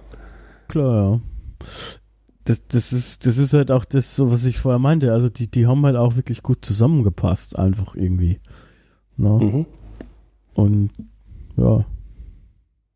Und wenn wir jetzt mal wieder zurückspringen in die Chronologie, ich meine, wir haben jetzt eben gerade äh, über, über diesen neuen Look in den 80ern gesprochen, über, über Another One Bites the Dust, was ja dann die, die, die meistverkaufte Single überhaupt ist und die erfolgreichste Single in den USA und überhaupt. Und das einzige Album ist tatsächlich, was in den USA auch auf Platz 1 gekommen ist. Und während sie so in der, Endphase waren von, von, der Produktion zu, zu The Game, so hieß das Album ja, äh, kam halt von dem Mann, den wir, glaube ich, in jedem abgestaubt Podcast erwähnen müssen, Dino De Laurentiis, die Anfrage, ob er sie nicht Bock hätten, einen Soundtrack zu machen für Flash Gordon. Und da haben die halt mal so schon nebenbei in der Endphase der, zu ihrem Album, was sie gerade produzieren, noch ein anderes Album rausgeklopft, den, den Flash, Flash, Gordon Soundtrack, äh, der sehr instrumental ist, relativ wenig Gesang enthält, aber ein nettes Ding ist, wie ihr in zwei Wochen hören werdet. Aber warum eigentlich? Also. Wie, was, was meinst du, warum eigentlich? Warum machen sie das? Weil sie es können. Weil sie es können, weil sie Bock drauf hatten. Ja, ja, ja schon, aber also gibt's, also ich habe nichts dazu gefunden, aber gibt es einen Grund, warum sie das wollten? Also ist irgendwer Flash Gordon-Fan oder so? Oder weiß man nicht, oder? Ich glaube, da war einfach dieser, dieser künstlerische Anspruch diese, diese, Herausforderung ganz, ganz nett, weißt du, weil du hast ja zu so vielen Filmen ja auch schon Soundtracks gehabt, aber es kommt ja relativ selten vor, dass eine, als eine Band für einen Film exklusiv den Soundtrack beisteuert. Mhm. Kompletten Score. Ja. Genau. Ja, und, und das, das geht dann eben los mit, der, mit, mit, mit diesem Flash Gordon Theme, was wir ja kennen. Und es zieht sich ja durch das ganze Album so als Leitmotiv durch. Es wird relativ schnell in dem Album etabliert, das ist hier das Theme von Flash, das ist das Theme von Ming, äh, dem, dem, dem Imperator. Und damit wird das ganze Album lang gespielt. Und das, das ist, ein, das ist äh, glaube ich, einfach die Herausforderung gewesen, wo sie gesagt haben, ja, da haben wir jetzt richtig Bock drauf, mal schauen, ob wir das können. Und ich meine, es sollte ja nicht der einzige Soundtrack bleiben, den, den sie machen. Ja? Mit, mit, äh, mit Highlander, nur kurz drauf, haben sie dann einen zweiten äh, Film maßgeblich mit Musik äh, äh, bestückt. Ja, bei beiden Filmen sehr erheblich. Also ohne diese Sounds wären die Filme halt nicht so, äh, also viel weniger erwähnenswert. Auf alle Fälle. Ja, ich meine, da haben wir uns ja in der Flash Gordon-Ausgabe ja auch schon drüber unterhalten, wie wichtig dieser Soundtrack für den Film ist. Aber wir müssen eigentlich auch mal noch eine Highlander-Episode machen irgendwann. Mhm. Heiderlei. Ja, und generell würde ich sagen, dass man da, dass da Anfang der 80er, äh, 1981, das müsste so ziemlich äh, der Karrierehöhepunkt sein der Band. Ja, da, da sind sie dann auch in Lateinamerika unterwegs, in Fußballstadien mit, mit, mit über 100.000 Zuschauern regelmäßig. Ja, also nicht, ja, wir haben da mal eins mit 100.000, sondern mehrere Fußballstadien werden mit 100.000 Zuschauern ausverkauft. Greatest Hits 1 kommt raus. Ähm, meistverkaufte Album der Bandgeschichte. Äh, es ist zehn Jahre lang ununterbrochen in den britischen Charts, ohne Pause. Das ist der Höhepunkt, glaube ich. Wahrscheinlich. Ähm, also, ja, gut, kommt noch ein bisschen darauf an, vielleicht wie man Höhepunkt definiert von der Popularität her und so weiter. Ist natürlich der tragische Tod dann auch nochmal was, was für sowas sorgt wahrscheinlich und der Film jetzt auch nochmal. Aber so, wenn man diese Zeitspanne ausklammert, ist das wahrscheinlich dann der Höhepunkt, ja. Würde ich, Und ich meine, sagen. nach jedem Hoch kommt auch immer mal wieder ein Tief und das ist dann ein Jahr später mit Hotspace, wo sie beschließen, naja, wir probieren jetzt mal was ganz anderes aus. Ja, weil Rock'n'Roll is dead und so, ne? Und gehen massiv in die Richtung Disco, Funk, elektronischer Sound, ganz wenig Gitarrenelemente. Und das ist halt, ich möchte jetzt nicht sagen ein Flop, aber ein Flop. Entspricht ja auch nicht deinem persönlichen Geschmack, oder? Also so generell. Überhaupt nicht. Wobei Under Pressure ist halt auf dem Album drauf. Ja gut, ich meine, Und das ist ganz, dann wieder der eine, der, der eine Song, des, des wert ist, gehört zu werden. ja, das ist ja, Under Pressure ist ja von Haus aus. Das ist auch so dieses dim, dim, dim, dim, dim, dim, dim. Ice Ice Baby. Genau. Mhm. Diese, diese, diese Zufallsnummer. Also man muss auch sagen, sie haben, sie haben teilweise schon auch Glück gehabt, dass die richtigen Personen zur richtigen Zeit am richtigen Ort waren, ja. Äh, Dass, dass ein, ein David Bowie mal gerade eben im, im Musikstudio unterwegs ist, wenn sie gerade Under Pressure aufnehmen wollen und David Bowie dann sagt, ach komm, pff, mach ich mit. Ja, oder dass sie bei einem Konzert eben einen Michael Jackson treffen, der zu ihnen sagt, Leute, ihr müsst unbedingt Another One Bites the Dust als Single rausbringen. Das wird ein Hit. Was sie überhaupt nicht vorgehabt hatten. Aber es ist auch ein Stück weit immer so. Also du brauchst immer neben dieser harten Arbeit und auch Talent und, und Willen brauchst du, glaube ich, auch immer ein Prise Glück oder oder ich Ja, wie, wie hat Hermann Gerland immer gesagt, immer Glück ist auch Können. Ja, War einer der besten Trainer, die wir jemals in Nürnberg hatten. Nach Willi Entenmann. Nach Willi Entenmann Avi, und, Avi und Hahn. Felix Magath. genau, ja. Ei, ei, ei. Ja, aber wie, wie gesagt, diese, diese Funk-Disco-Kacke, das ist halt dann, ich sag mal, ein, ein einmaliger Ausrutscher, ja. Ich meine, wir gehen dann Mitte der 80er wieder ein Stück weiter in der Musikentwicklung und ab dann wird's halt sehr poppig. Aber mit dem Brückenschlag, wir haben die Hardrock-Wurzeln nicht vergessen. Und das ist dann eben äh, ich sage jetzt einfach mal, die, die, die, dieser Reifungsprozess, den die Band da durchgemacht. Und ähm, ja, ein Jahr später, 1985, sind wir dann schon bei Live Aid. Und da kann uns der, der Stefan vielleicht was erzählen dazu. Was Live Aid überhaupt war und so.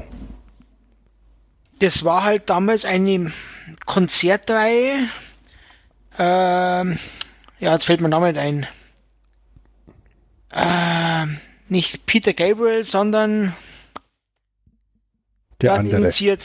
Der andere. Ähm, Gun Gunter Gabriel. äh, nee, Gabriel jetzt ist Knight. blöd. Gabriel Knight, auch gut.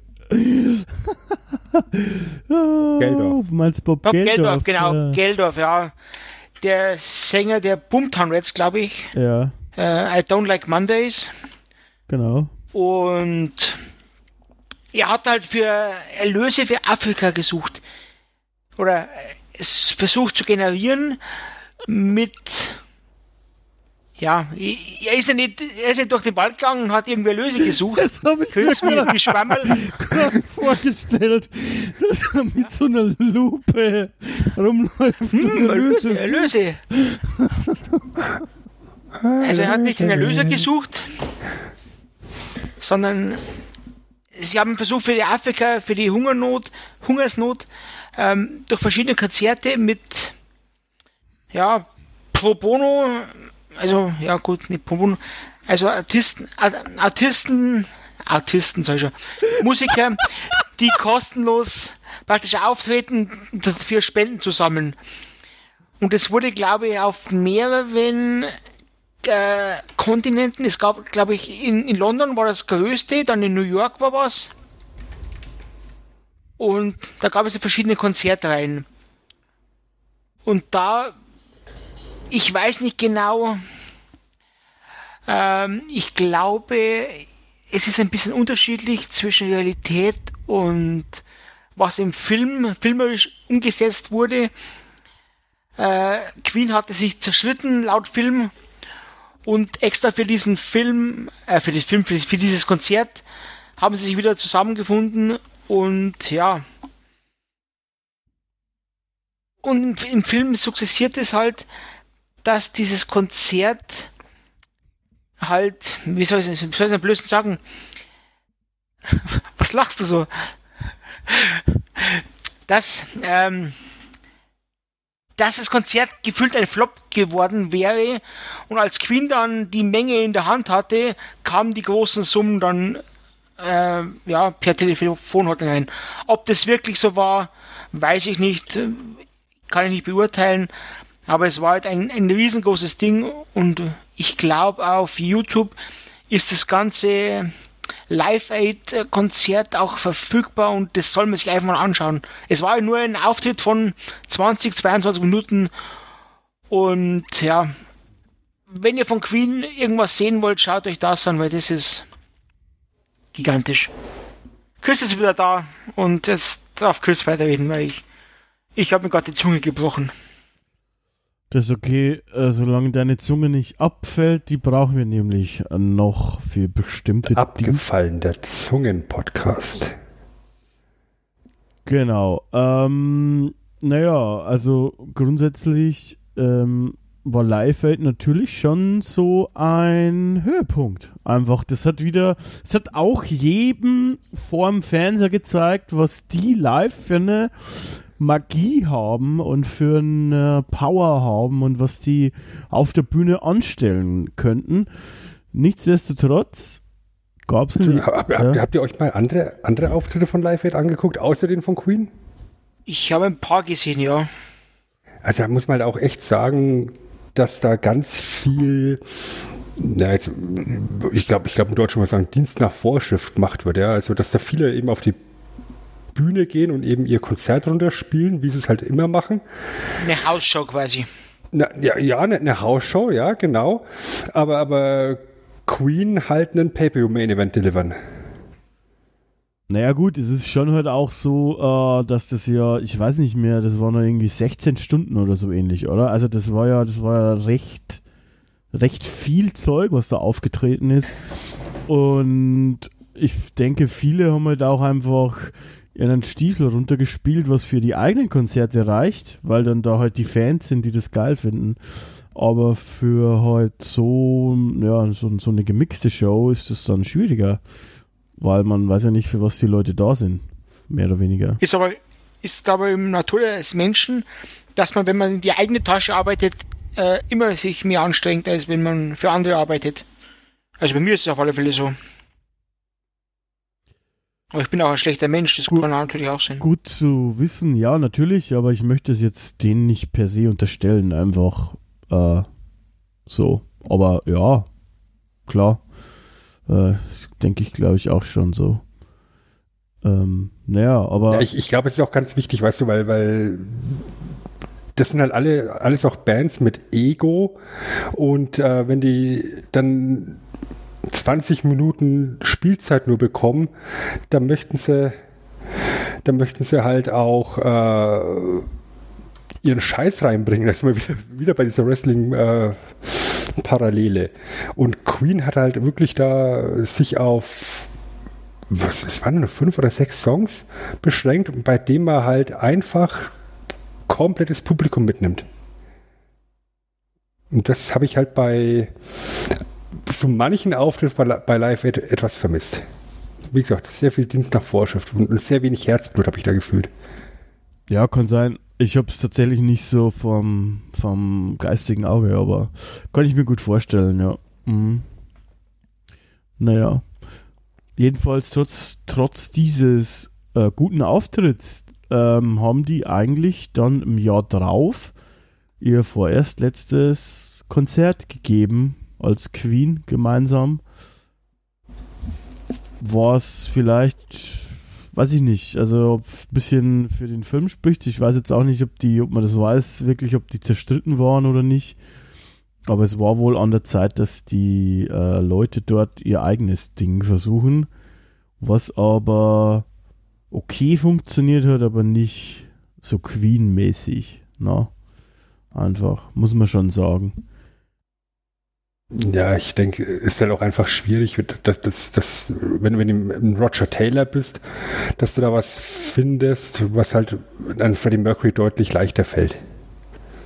Der, äh, weißt du, ich meine. Ja, klar. Also, also, also alle, alle assoziieren halt Queen mit Freddie Mercury und deswegen darf jetzt halt auch Freddie Mercury mit Montserrat Caballé äh, Barcelona trällern oder eben ein Soloalbum aufnehmen. Und äh, ja, und Roger Taylor ist dann halt eher unter ferner Liefen. Brian May hat ja auch dann eigene Sachen gemacht, eigene Songs auch geschrieben, wo er dann während des Schreibens dann feststellt, ja, zum Beispiel bei Headlong, äh, mh, da habe ich jetzt für mich geschrieben, ist aber eigentlich eher ein Queen-Song. Wäre eigentlich geiler, wenn Freddy den singt. Klar, aber auch bei denen fand ich, ähm, also ich fand Queen halt trotz allem immer geiler, also die zusammen, ich, als wie die an Solo-Sachen. So. Ja, ja, würde ich auch sagen. Also bei aller Liebe ist halt ein Freddie Mercury Single oder solomäßig unterwegs, musikalisch nicht ganz mein Geschmack. Das ist mir einfach zu elektronisch. Zu Dance, Pop, Schüssellastig. Ja, mir auch. Aber es ist halt dann auch so, dass die Band ja 1989 auch schon wieder dann zusammenkommt nach drei Jahren. Ähm, aber zu dem Zeitpunkt ist Freddie Mercury halt, halt schon an AIDS erkrankt. Also hat er seit, seit 1987 ist die, ist die Infektion nachgewiesen.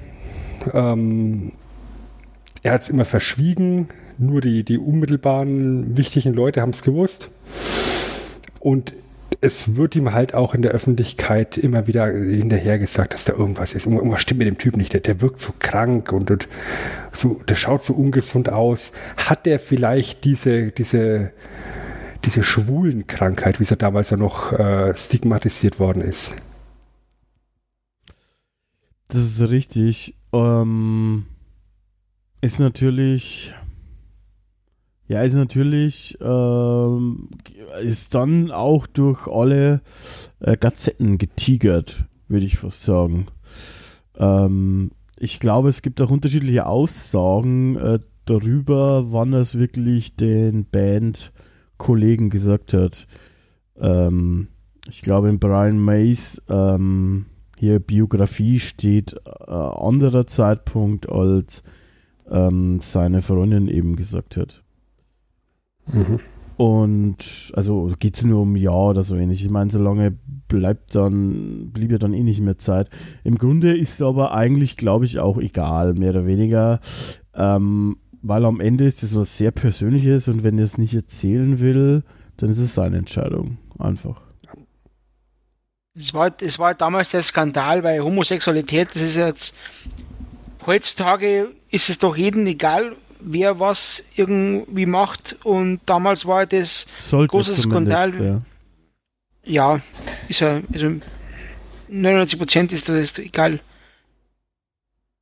Finde ich. Ja, ich würde es nicht so hoch ansetzen, glaube ich tatsächlich. Aber ja, den Außer meisten Fußball, schon. da gibt es keinen Schwulen. Ich glaube, das wäre da tatsächlich auch weniger Problem, als man denkt, wenn sich ein paar zusammentun würden. Aber Ja. gut. Hat sich erst vor kurzem übrigens der erste aktive Spieler geoutet. Aber der spielt nur in der australischen ersten Liga. Just saying. Ja. Okay. Ja, aber, aber grundsätzlich hast du da absolut recht. Ja. Ich meine, es ist seine Sache. Ähm, er hat es halt bis zum Ende hin dementiert. Ähm, hat es erst praktisch einen Tag, bevor er tatsächlich gestorben ist, öffentlich bekannt geben lassen, dass er eben an AIDS erkrankt ist. Und ähm, damit ist natürlich dann ganz viel Spotlight eben auf diese Erkrankung gerichtet worden. Ähm, ich denke, es, es war auch in seinem Sinne, dass er es eben die ganze Zeit verschweigt, weil er eben nicht dieses, die, dieses, äh, ja, damals war es noch ein sehr negatives Bild auf die Band richten wollte. Ja, was halt eigentlich sein eigenes Problem ist, diese Erkrankung, ja, da, haben, da können ja die anderen drei nichts dafür. Ich denke, das war, das war der Hintergedanke, würde ich jetzt einfach mal vermuten.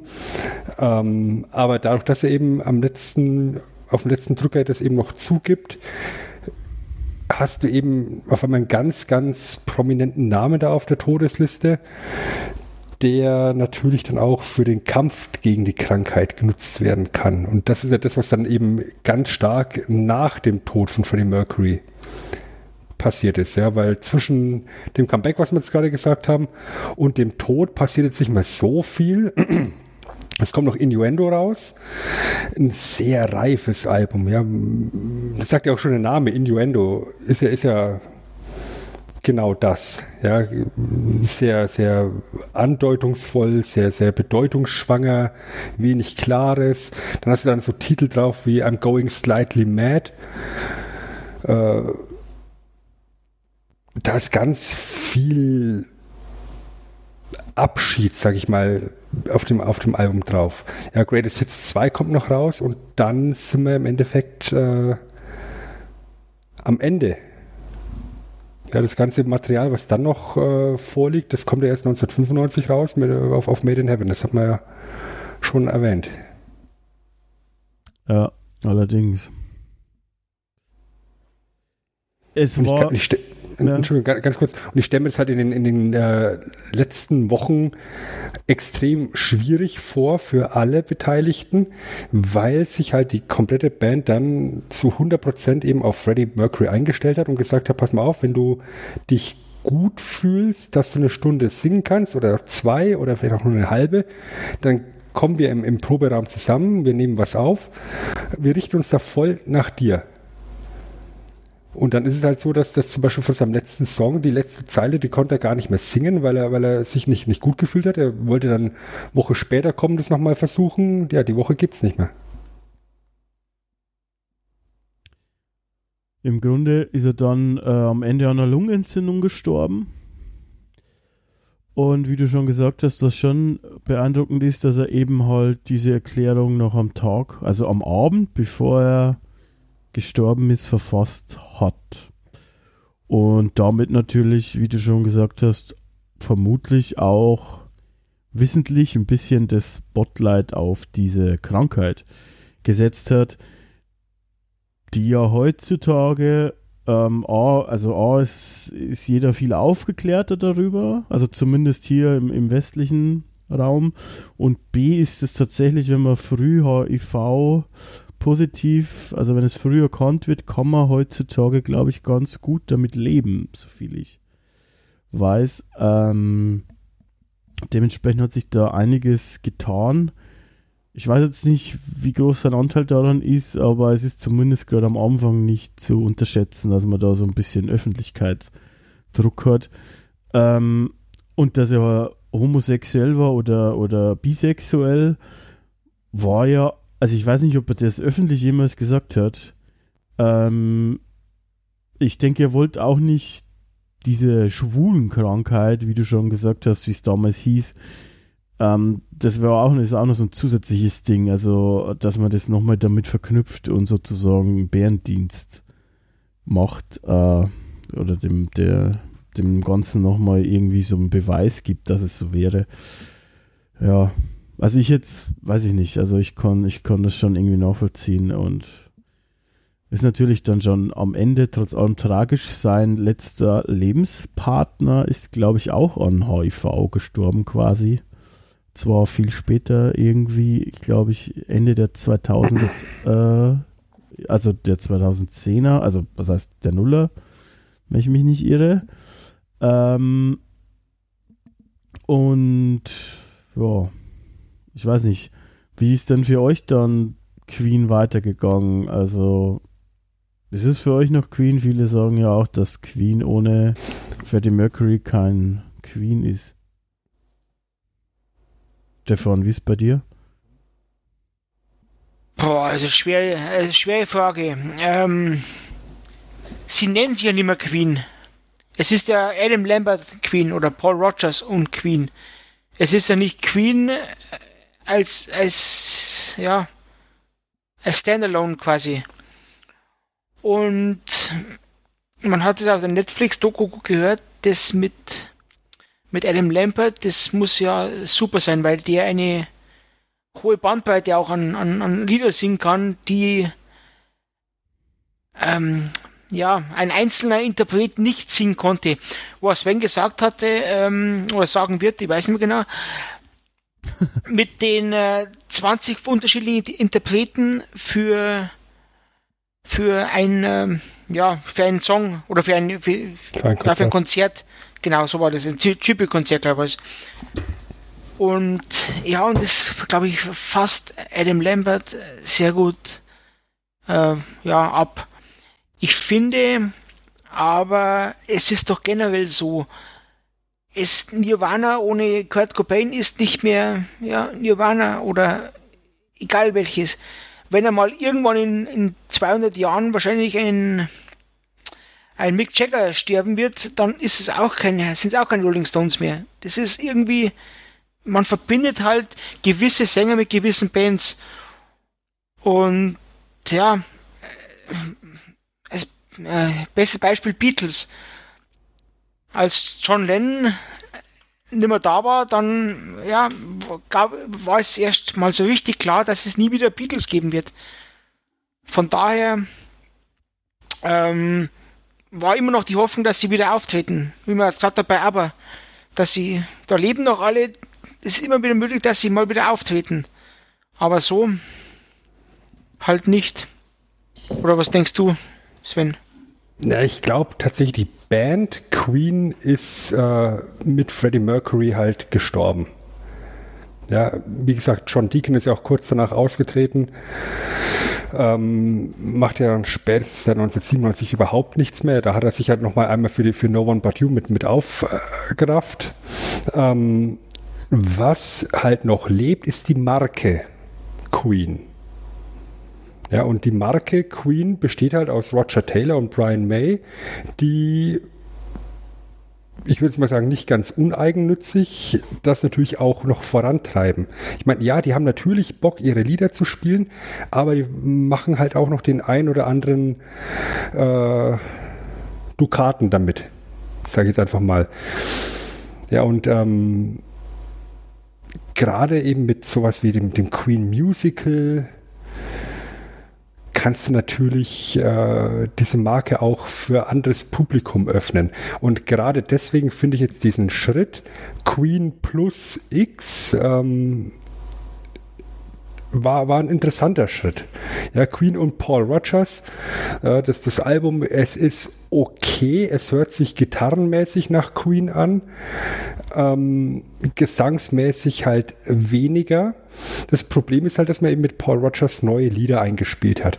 Und da muss er sich dann halt viel mehr den Vergleich oder dem Vergleich stellen mit Freddie Mercury, als aus meiner Sicht eben ein Adam Lambert, der ausschließlich mit Queen alte Lieder performt. Die haben noch nichts eigenes geschrieben mit, mit, mit Adam Lambert. Es sind ausschließlich alte Songs. Und Adam Lambert ist von der Persönlichkeit halt her sehr schillernd. Ähm, ist auch homosexuell, ähm, trägt es auch sehr offensiv nach außen und das ist halt im Jahr 2021 deutlich weniger problematisch als im Jahr 1991. Ähm, aber ist halt auch jemand, der mit dem Publikum interagiert, der diese stimmliche Varianz hat. Ähm, ich glaube, wenn du eben einen, einen Ersatzsänger haben möchtest, dann ist der schon sehr, sehr gut geeignet. Aber er ist halt nicht der neue Sänger von Queen, sondern er ist der Sänger mit Queen. Und das finde ich einfach auch an der Stelle einen sehr mutigen und ähm, sehr smarten Schritt auch, da eben jemanden hinzupacken, der äh, gewisse Parallelen, aber halt doch eine, eine, eine grundlegende Unterschiedlichkeit zu Freddie Mercury aufweist und der vom Alter her einfach, naja, ich, ich habe ich hab beim, beim Schauen der Doku gesagt, guck mal, Brian May geht mit seinem Enkel auf die Bühne. Hm. Also, also der, der ist ja, der ist ja, wie, wie, wie alt ist jetzt Adam Lambert? Stefan, weißt du das auswendig? Keine, keine 30 wahrscheinlich. Ja, und, und, und äh, Brian May und, und, und Roger Taylor sind, sind weit über 60. Äh, Brian May in den 70ern, glaube ich, mittlerweile sogar schon angekommen. Ähm, damit erreichen sie halt auch ein anderes Publikum und ein jüngeres Publikum. Adam Lambert ist halt jemand, der bei American Idol mitgemacht hat, der also bei, bei der US-Variante von DSDS. Ähm, der eigentlich ein ganz anderes Zielpublikum hat wie Queen. Aber genau dieses Zielpublikum erreichst du dann halt eben, wenn du, wenn du so einen jungen Sänger dann mit dazu packst. Ja, die, das haben sie in der Doku auch schön gesagt. Du, du kommst, um Adam Lambert zu hören und, und gehst als Queen-Fan. Und umgekehrt eventuell auch. Das ist eine, eine, eine schöne Win-Win-Situation an der Stelle. Ähm, und ich muss ganz ehrlich sagen, dass, dass, mir, dass mir der Sound von Queen mit Adam Lambert ganz gut gefällt tatsächlich. Ganz, ganz kurz eingegrätscht, äh, Adam Lambert ist äh, 39, wird im Januar 40, also doch schon ein bisschen älter. Gut. Wenn wir das zwei jetzt so sagen dürfen. ein bisschen älter. ja, ich finde schon. Alter, alter Sack ist das. Ähm, ja, eigentlich genauso. Ähm, was sie ganz klug gemacht haben, ist eben halt, dass es Queen mit heißt und nicht eben nur Queen. Äh, Würde ich auch nochmal abschließend bestätigen, mh, mm, weil das auch eben gleich klarstellt, dass es, dass man Freddie Mercury nicht ersetzen möchte und nicht kann. Und äh, dementsprechend, ähm, ja, passt es eigentlich oder ist das, glaube ich, die intelligenteste Lösung, die sie machen konnten. So. Na? Wie zufrieden wärst du denn gewesen, wenn es tatsächlich Lady Gaga geworden wäre als Leadsinger, so wie es Anfang der 2010er Jahre mal kurz im Gespräch war? Naja, also das kommt davon, was man will. Also im Sinne von, was Stefan vorher als Bewunderung ähm, kundgetan hat, dass man sich weiterentwickelt. Im Sinne dessen wäre es vielleicht interessant gewesen zu hören, was die so machen können. Es wäre aber halt ein anderes Queen gewesen, als wie halt ähm, früher, was aber unter Umständen auch okay gewesen wäre. Es wäre so oder so nicht meine Musik gewesen. Ähm, von daher bin ich da relativ leidenschaftslos. Ähm, ich mag so auch Lady Gaga nur so gar nicht. Radio Lady Gaga. Genau. Ähm, durch aber, das hat sie übrigens ihren Namen benannt. Also durch, durch Radio Gaga war sie Lady Gaga. Also das war durchaus Verbindung. Ja, aber wie gesagt, also man kann halt auch diese, diese Seite argumentieren, finde ich schon. Also der erste Impuls ist natürlich eben, wie ich gesagt habe, ich würde es auch so sehen wie ihr eigentlich. Ähm, es ist schlau, wie sie es gemacht haben. Freddie Mercury kann man nicht ersetzen, aber man kann natürlich darüber diskutieren, dass halt dann unter Umständen die Band auch weitergehen muss. The show must go on. Und sich das dann weiterentwickelt. Ich meine, am Ende hätte ich das äh, auch nicht gemacht und ich finde es so besser, wie es jetzt ist, aber who knows? Und ich finde es halt immer noch schön, dass äh, auf allen Konzerten trotzdem noch Freddie Mercury eingespielt eingeblendet wird auf irgendwelchen Videowalls. Eben auch zum Beispiel bei dieser Olympia-Abschlussfeier, wo sie auf allen möglichen riesen Videoleinwänden eingespielt haben, wie er sein Eyo mit dem Publikum macht. Ähm, da war ein wunderbarer Kommentar dazu zu lesen, äh, wo, einer geschrieben hat, ich bin Lehrer, ich, ich, ich, ich habe meine 15 Kinder nicht in, in, in, der Klasse im Griff und der Mann ist seit, seit so und so vielen Jahren tot und, und äh, rockt hier gerade 150.000. ja, das ist schon pervers eigentlich auch irgendwie. Ne? Ich würde gerne noch zwei Kleinigkeiten unterbekommen, weil ich denke, wir kommen so langsam Richtung Ende, ne? Ich würde sagen, ja. Ähm, was wir auf alle Fälle noch erwähnen sollten, ähm, weil die Dame bisher, glaube ich, so gut wie gar nicht erwähnt worden ist, ist Mary Austin, die ehemalige Verlobte von Freddie Mercury, ähm, mit der er bis an sein, äh, oder mit der er eine lange Beziehung hatte, äh, die dann eben aufgrund seiner Sexualität ja in die Brüche gegangen ist und die aber trotzdem mit ihm bis zu seinem Tod sehr eng befreundet war. Mary Austin ist die einzige Frau auf der Welt, die weiß, wo Freddie Mercurys sterbliche Überreste sind. Also seine Asche auf gut Deutsch gesagt.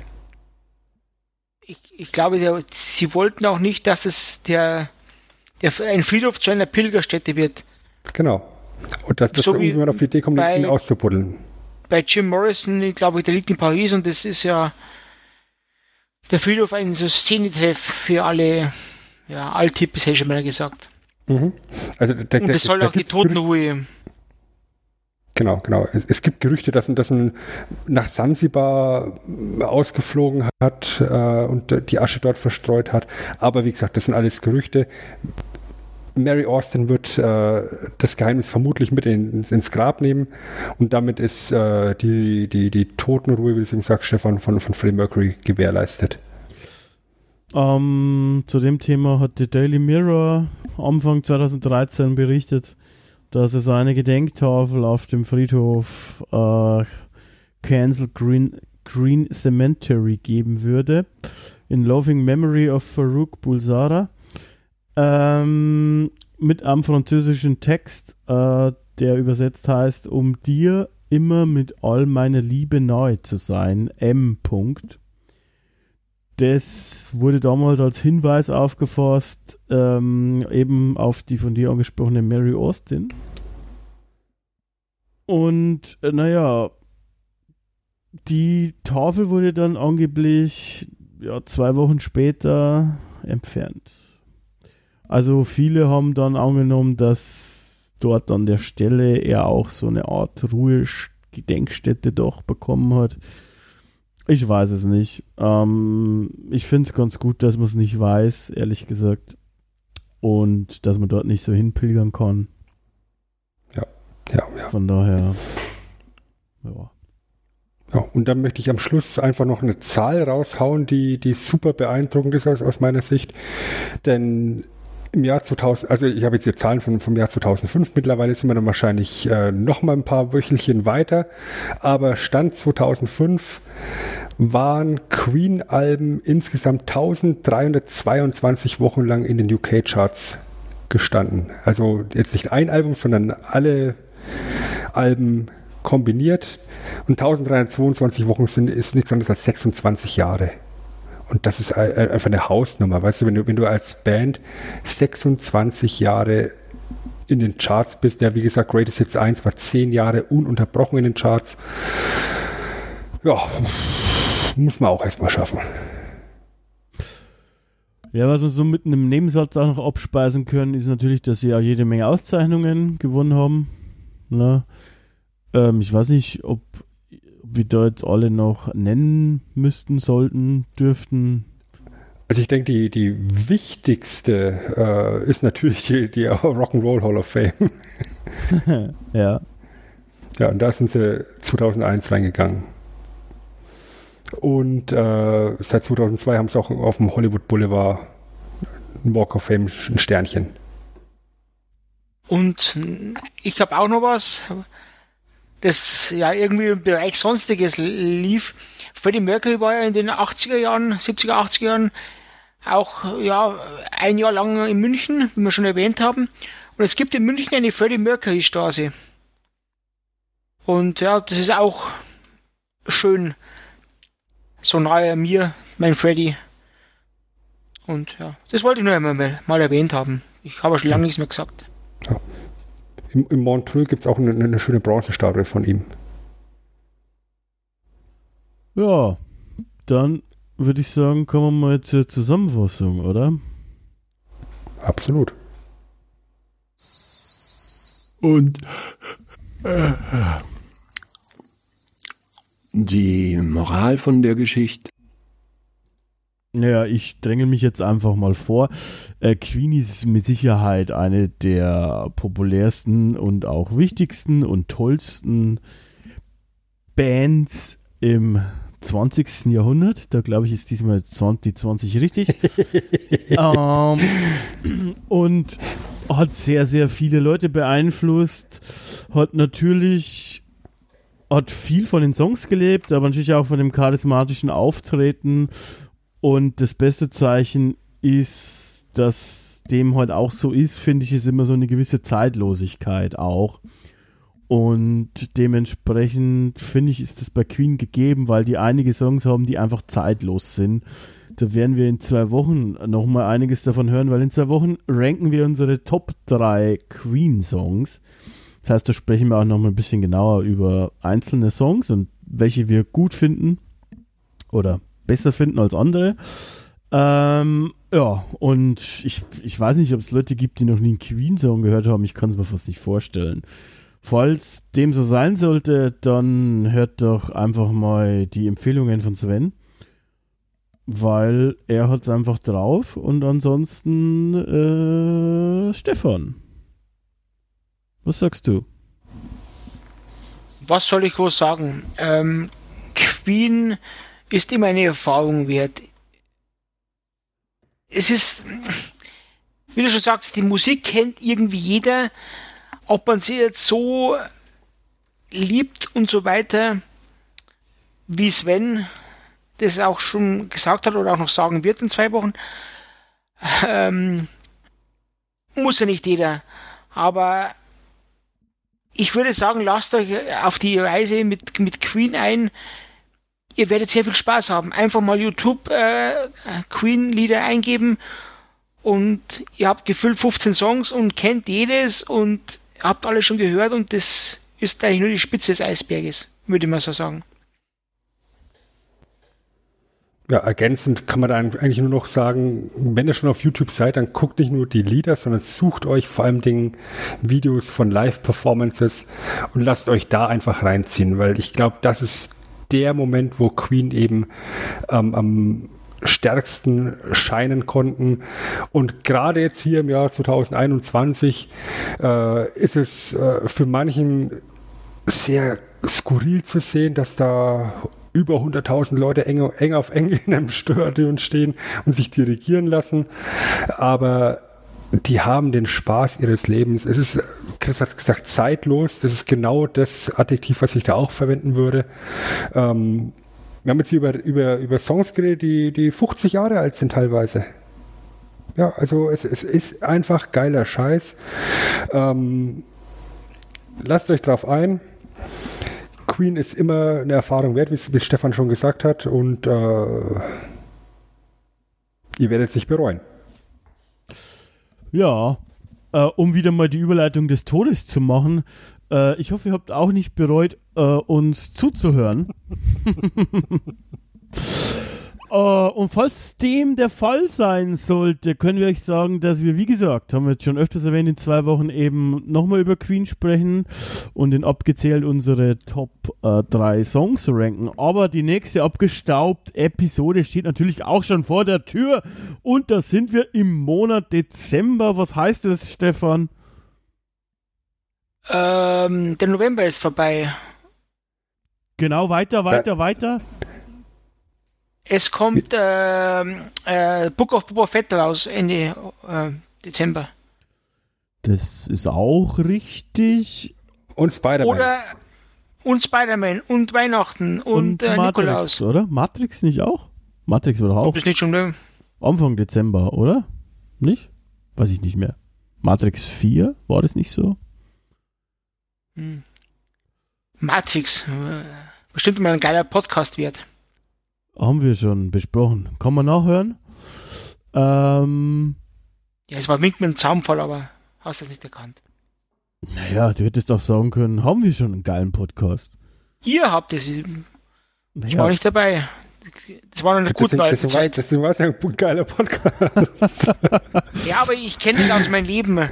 Nach mir wird es immer besser. Also, Die Sintflut. ja, ja. Du meinst, das Schlimmer kann wieder, werden. wieder rausschmeißen, oder wie? Nee, jetzt, jetzt bin ich schon dabei. Ich, ich gehe ja nicht weg.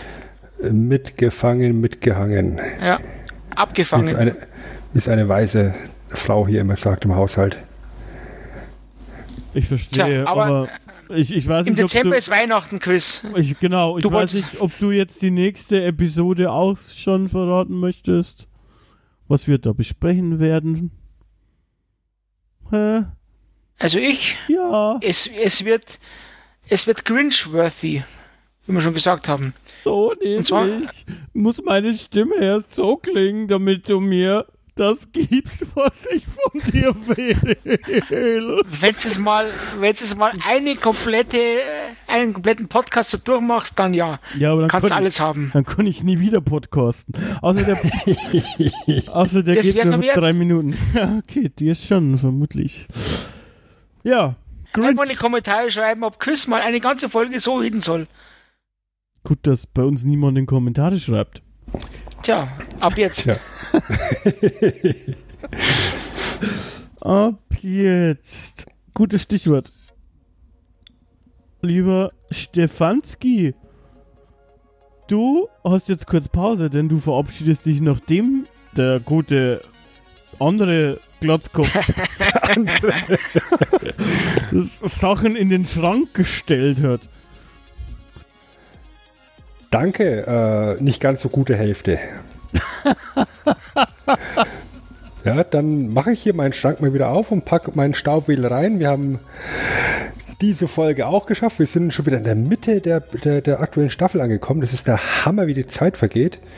Ja, der Schrank füllt sich auch. Ja, der ruckig-zuckige Geldkoffer für das Abgeschau Power Couple Chris und mich, wobei, äh, das müssen wir nochmal überlegen. Ein Toaster für Norbert und die Gemüsereibe für Stefan für seine Smoothies stehen noch da. Der rot-blau-grüne Schildkrötenpanzer im Bananenmantel setzt auch schon langsam Staub an. Genau wie die Dose Katzenfutter von Melmac.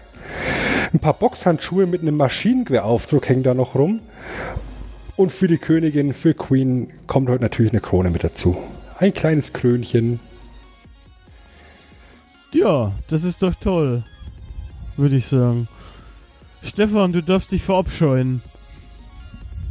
Ja, ich bedanke mich wieder bei euch, dass ich ähm, dabei sein durfte, dass ihr mich wieder ertragen habt dass mir die ganze Scheiße, die mir in den letzten zwei Wochen so im Kopf rumschwirrt, wieder losgeworden bin. Und äh, Sven für die ganze Recherche, Chris für den Rest und mir, dass ich so cool bin. Danke und Servus. Und äh, halt, halt, halt, halt an Lisa noch. Ja, Lisa dürfen, wir, dürfen wir nicht vergessen, die... Ich hab's ja nicht vergessen, du vergisst sie immer. Ich vergesse sie nie. Ich schlafe quasi nie ein, ohne an Lisa zu denken. Hm. So. Wenn, wenn, ich, wenn ich jetzt sage, dass ich einschlafe, wenn ich an Lisa denke, dann bekomme ich wieder. nein, nein, nein, nein, nein. Lisa ist die Beste. Ja, Lisa testet für uns heute Twitch mit, ne, haben wir auch schon ein paar Mal erwähnt. Ähm, sie schreibt uns zwar nicht, ob es gut läuft, aber sie ist auch noch da, von daher denke ich mal, es ist okay. Ähm, Sven, du darfst auch noch deine berühmten letzten Worte loswerden, wenn du möchtest. Meine legendären, berühmten letzten Worte. Ja, dann sage ich einfach mal vielen Dank, Stefan, und vielen Dank, Chris, dass ihr euch da auf das Thema eingelassen habt. Vielen Dank an euch da draußen, dass ihr zugehört habt. Ihr wisst Bescheid, was jetzt kommt. Ihr müsst nämlich äh, Feedback geben, damit wir wissen, was wir da so verbrochen haben, ob euch das gefallen hat, was wir besser machen können. Ähm, am besten hier unter das YouTube-Video, da können wir es noch am ehesten lesen und darauf eingehen. Und jetzt ist vorbei mit mir. Der Chris schmeißt euch jetzt noch raus. Uns hat er sogar schon so halb vor die Tür gesetzt. Ich bin raus. Bis zum nächsten Mal. Macht's gut. Ja, und zu guter Letzt möchte ich mich natürlich auch noch bei unserem vierten Teammitglied bedanken, unserer Twitter-Goddess, unserem crazy little thing called Nick. Vielen Dank für deinen Einsatz im Social Media Graben. Äh, das kann nämlich durchaus sehr anstrengend sein. Und wie immer wünsche ich euch jetzt allen auch noch einen schönen Abend. Wir hören uns wieder. Versprochen. Tschüss. Servus.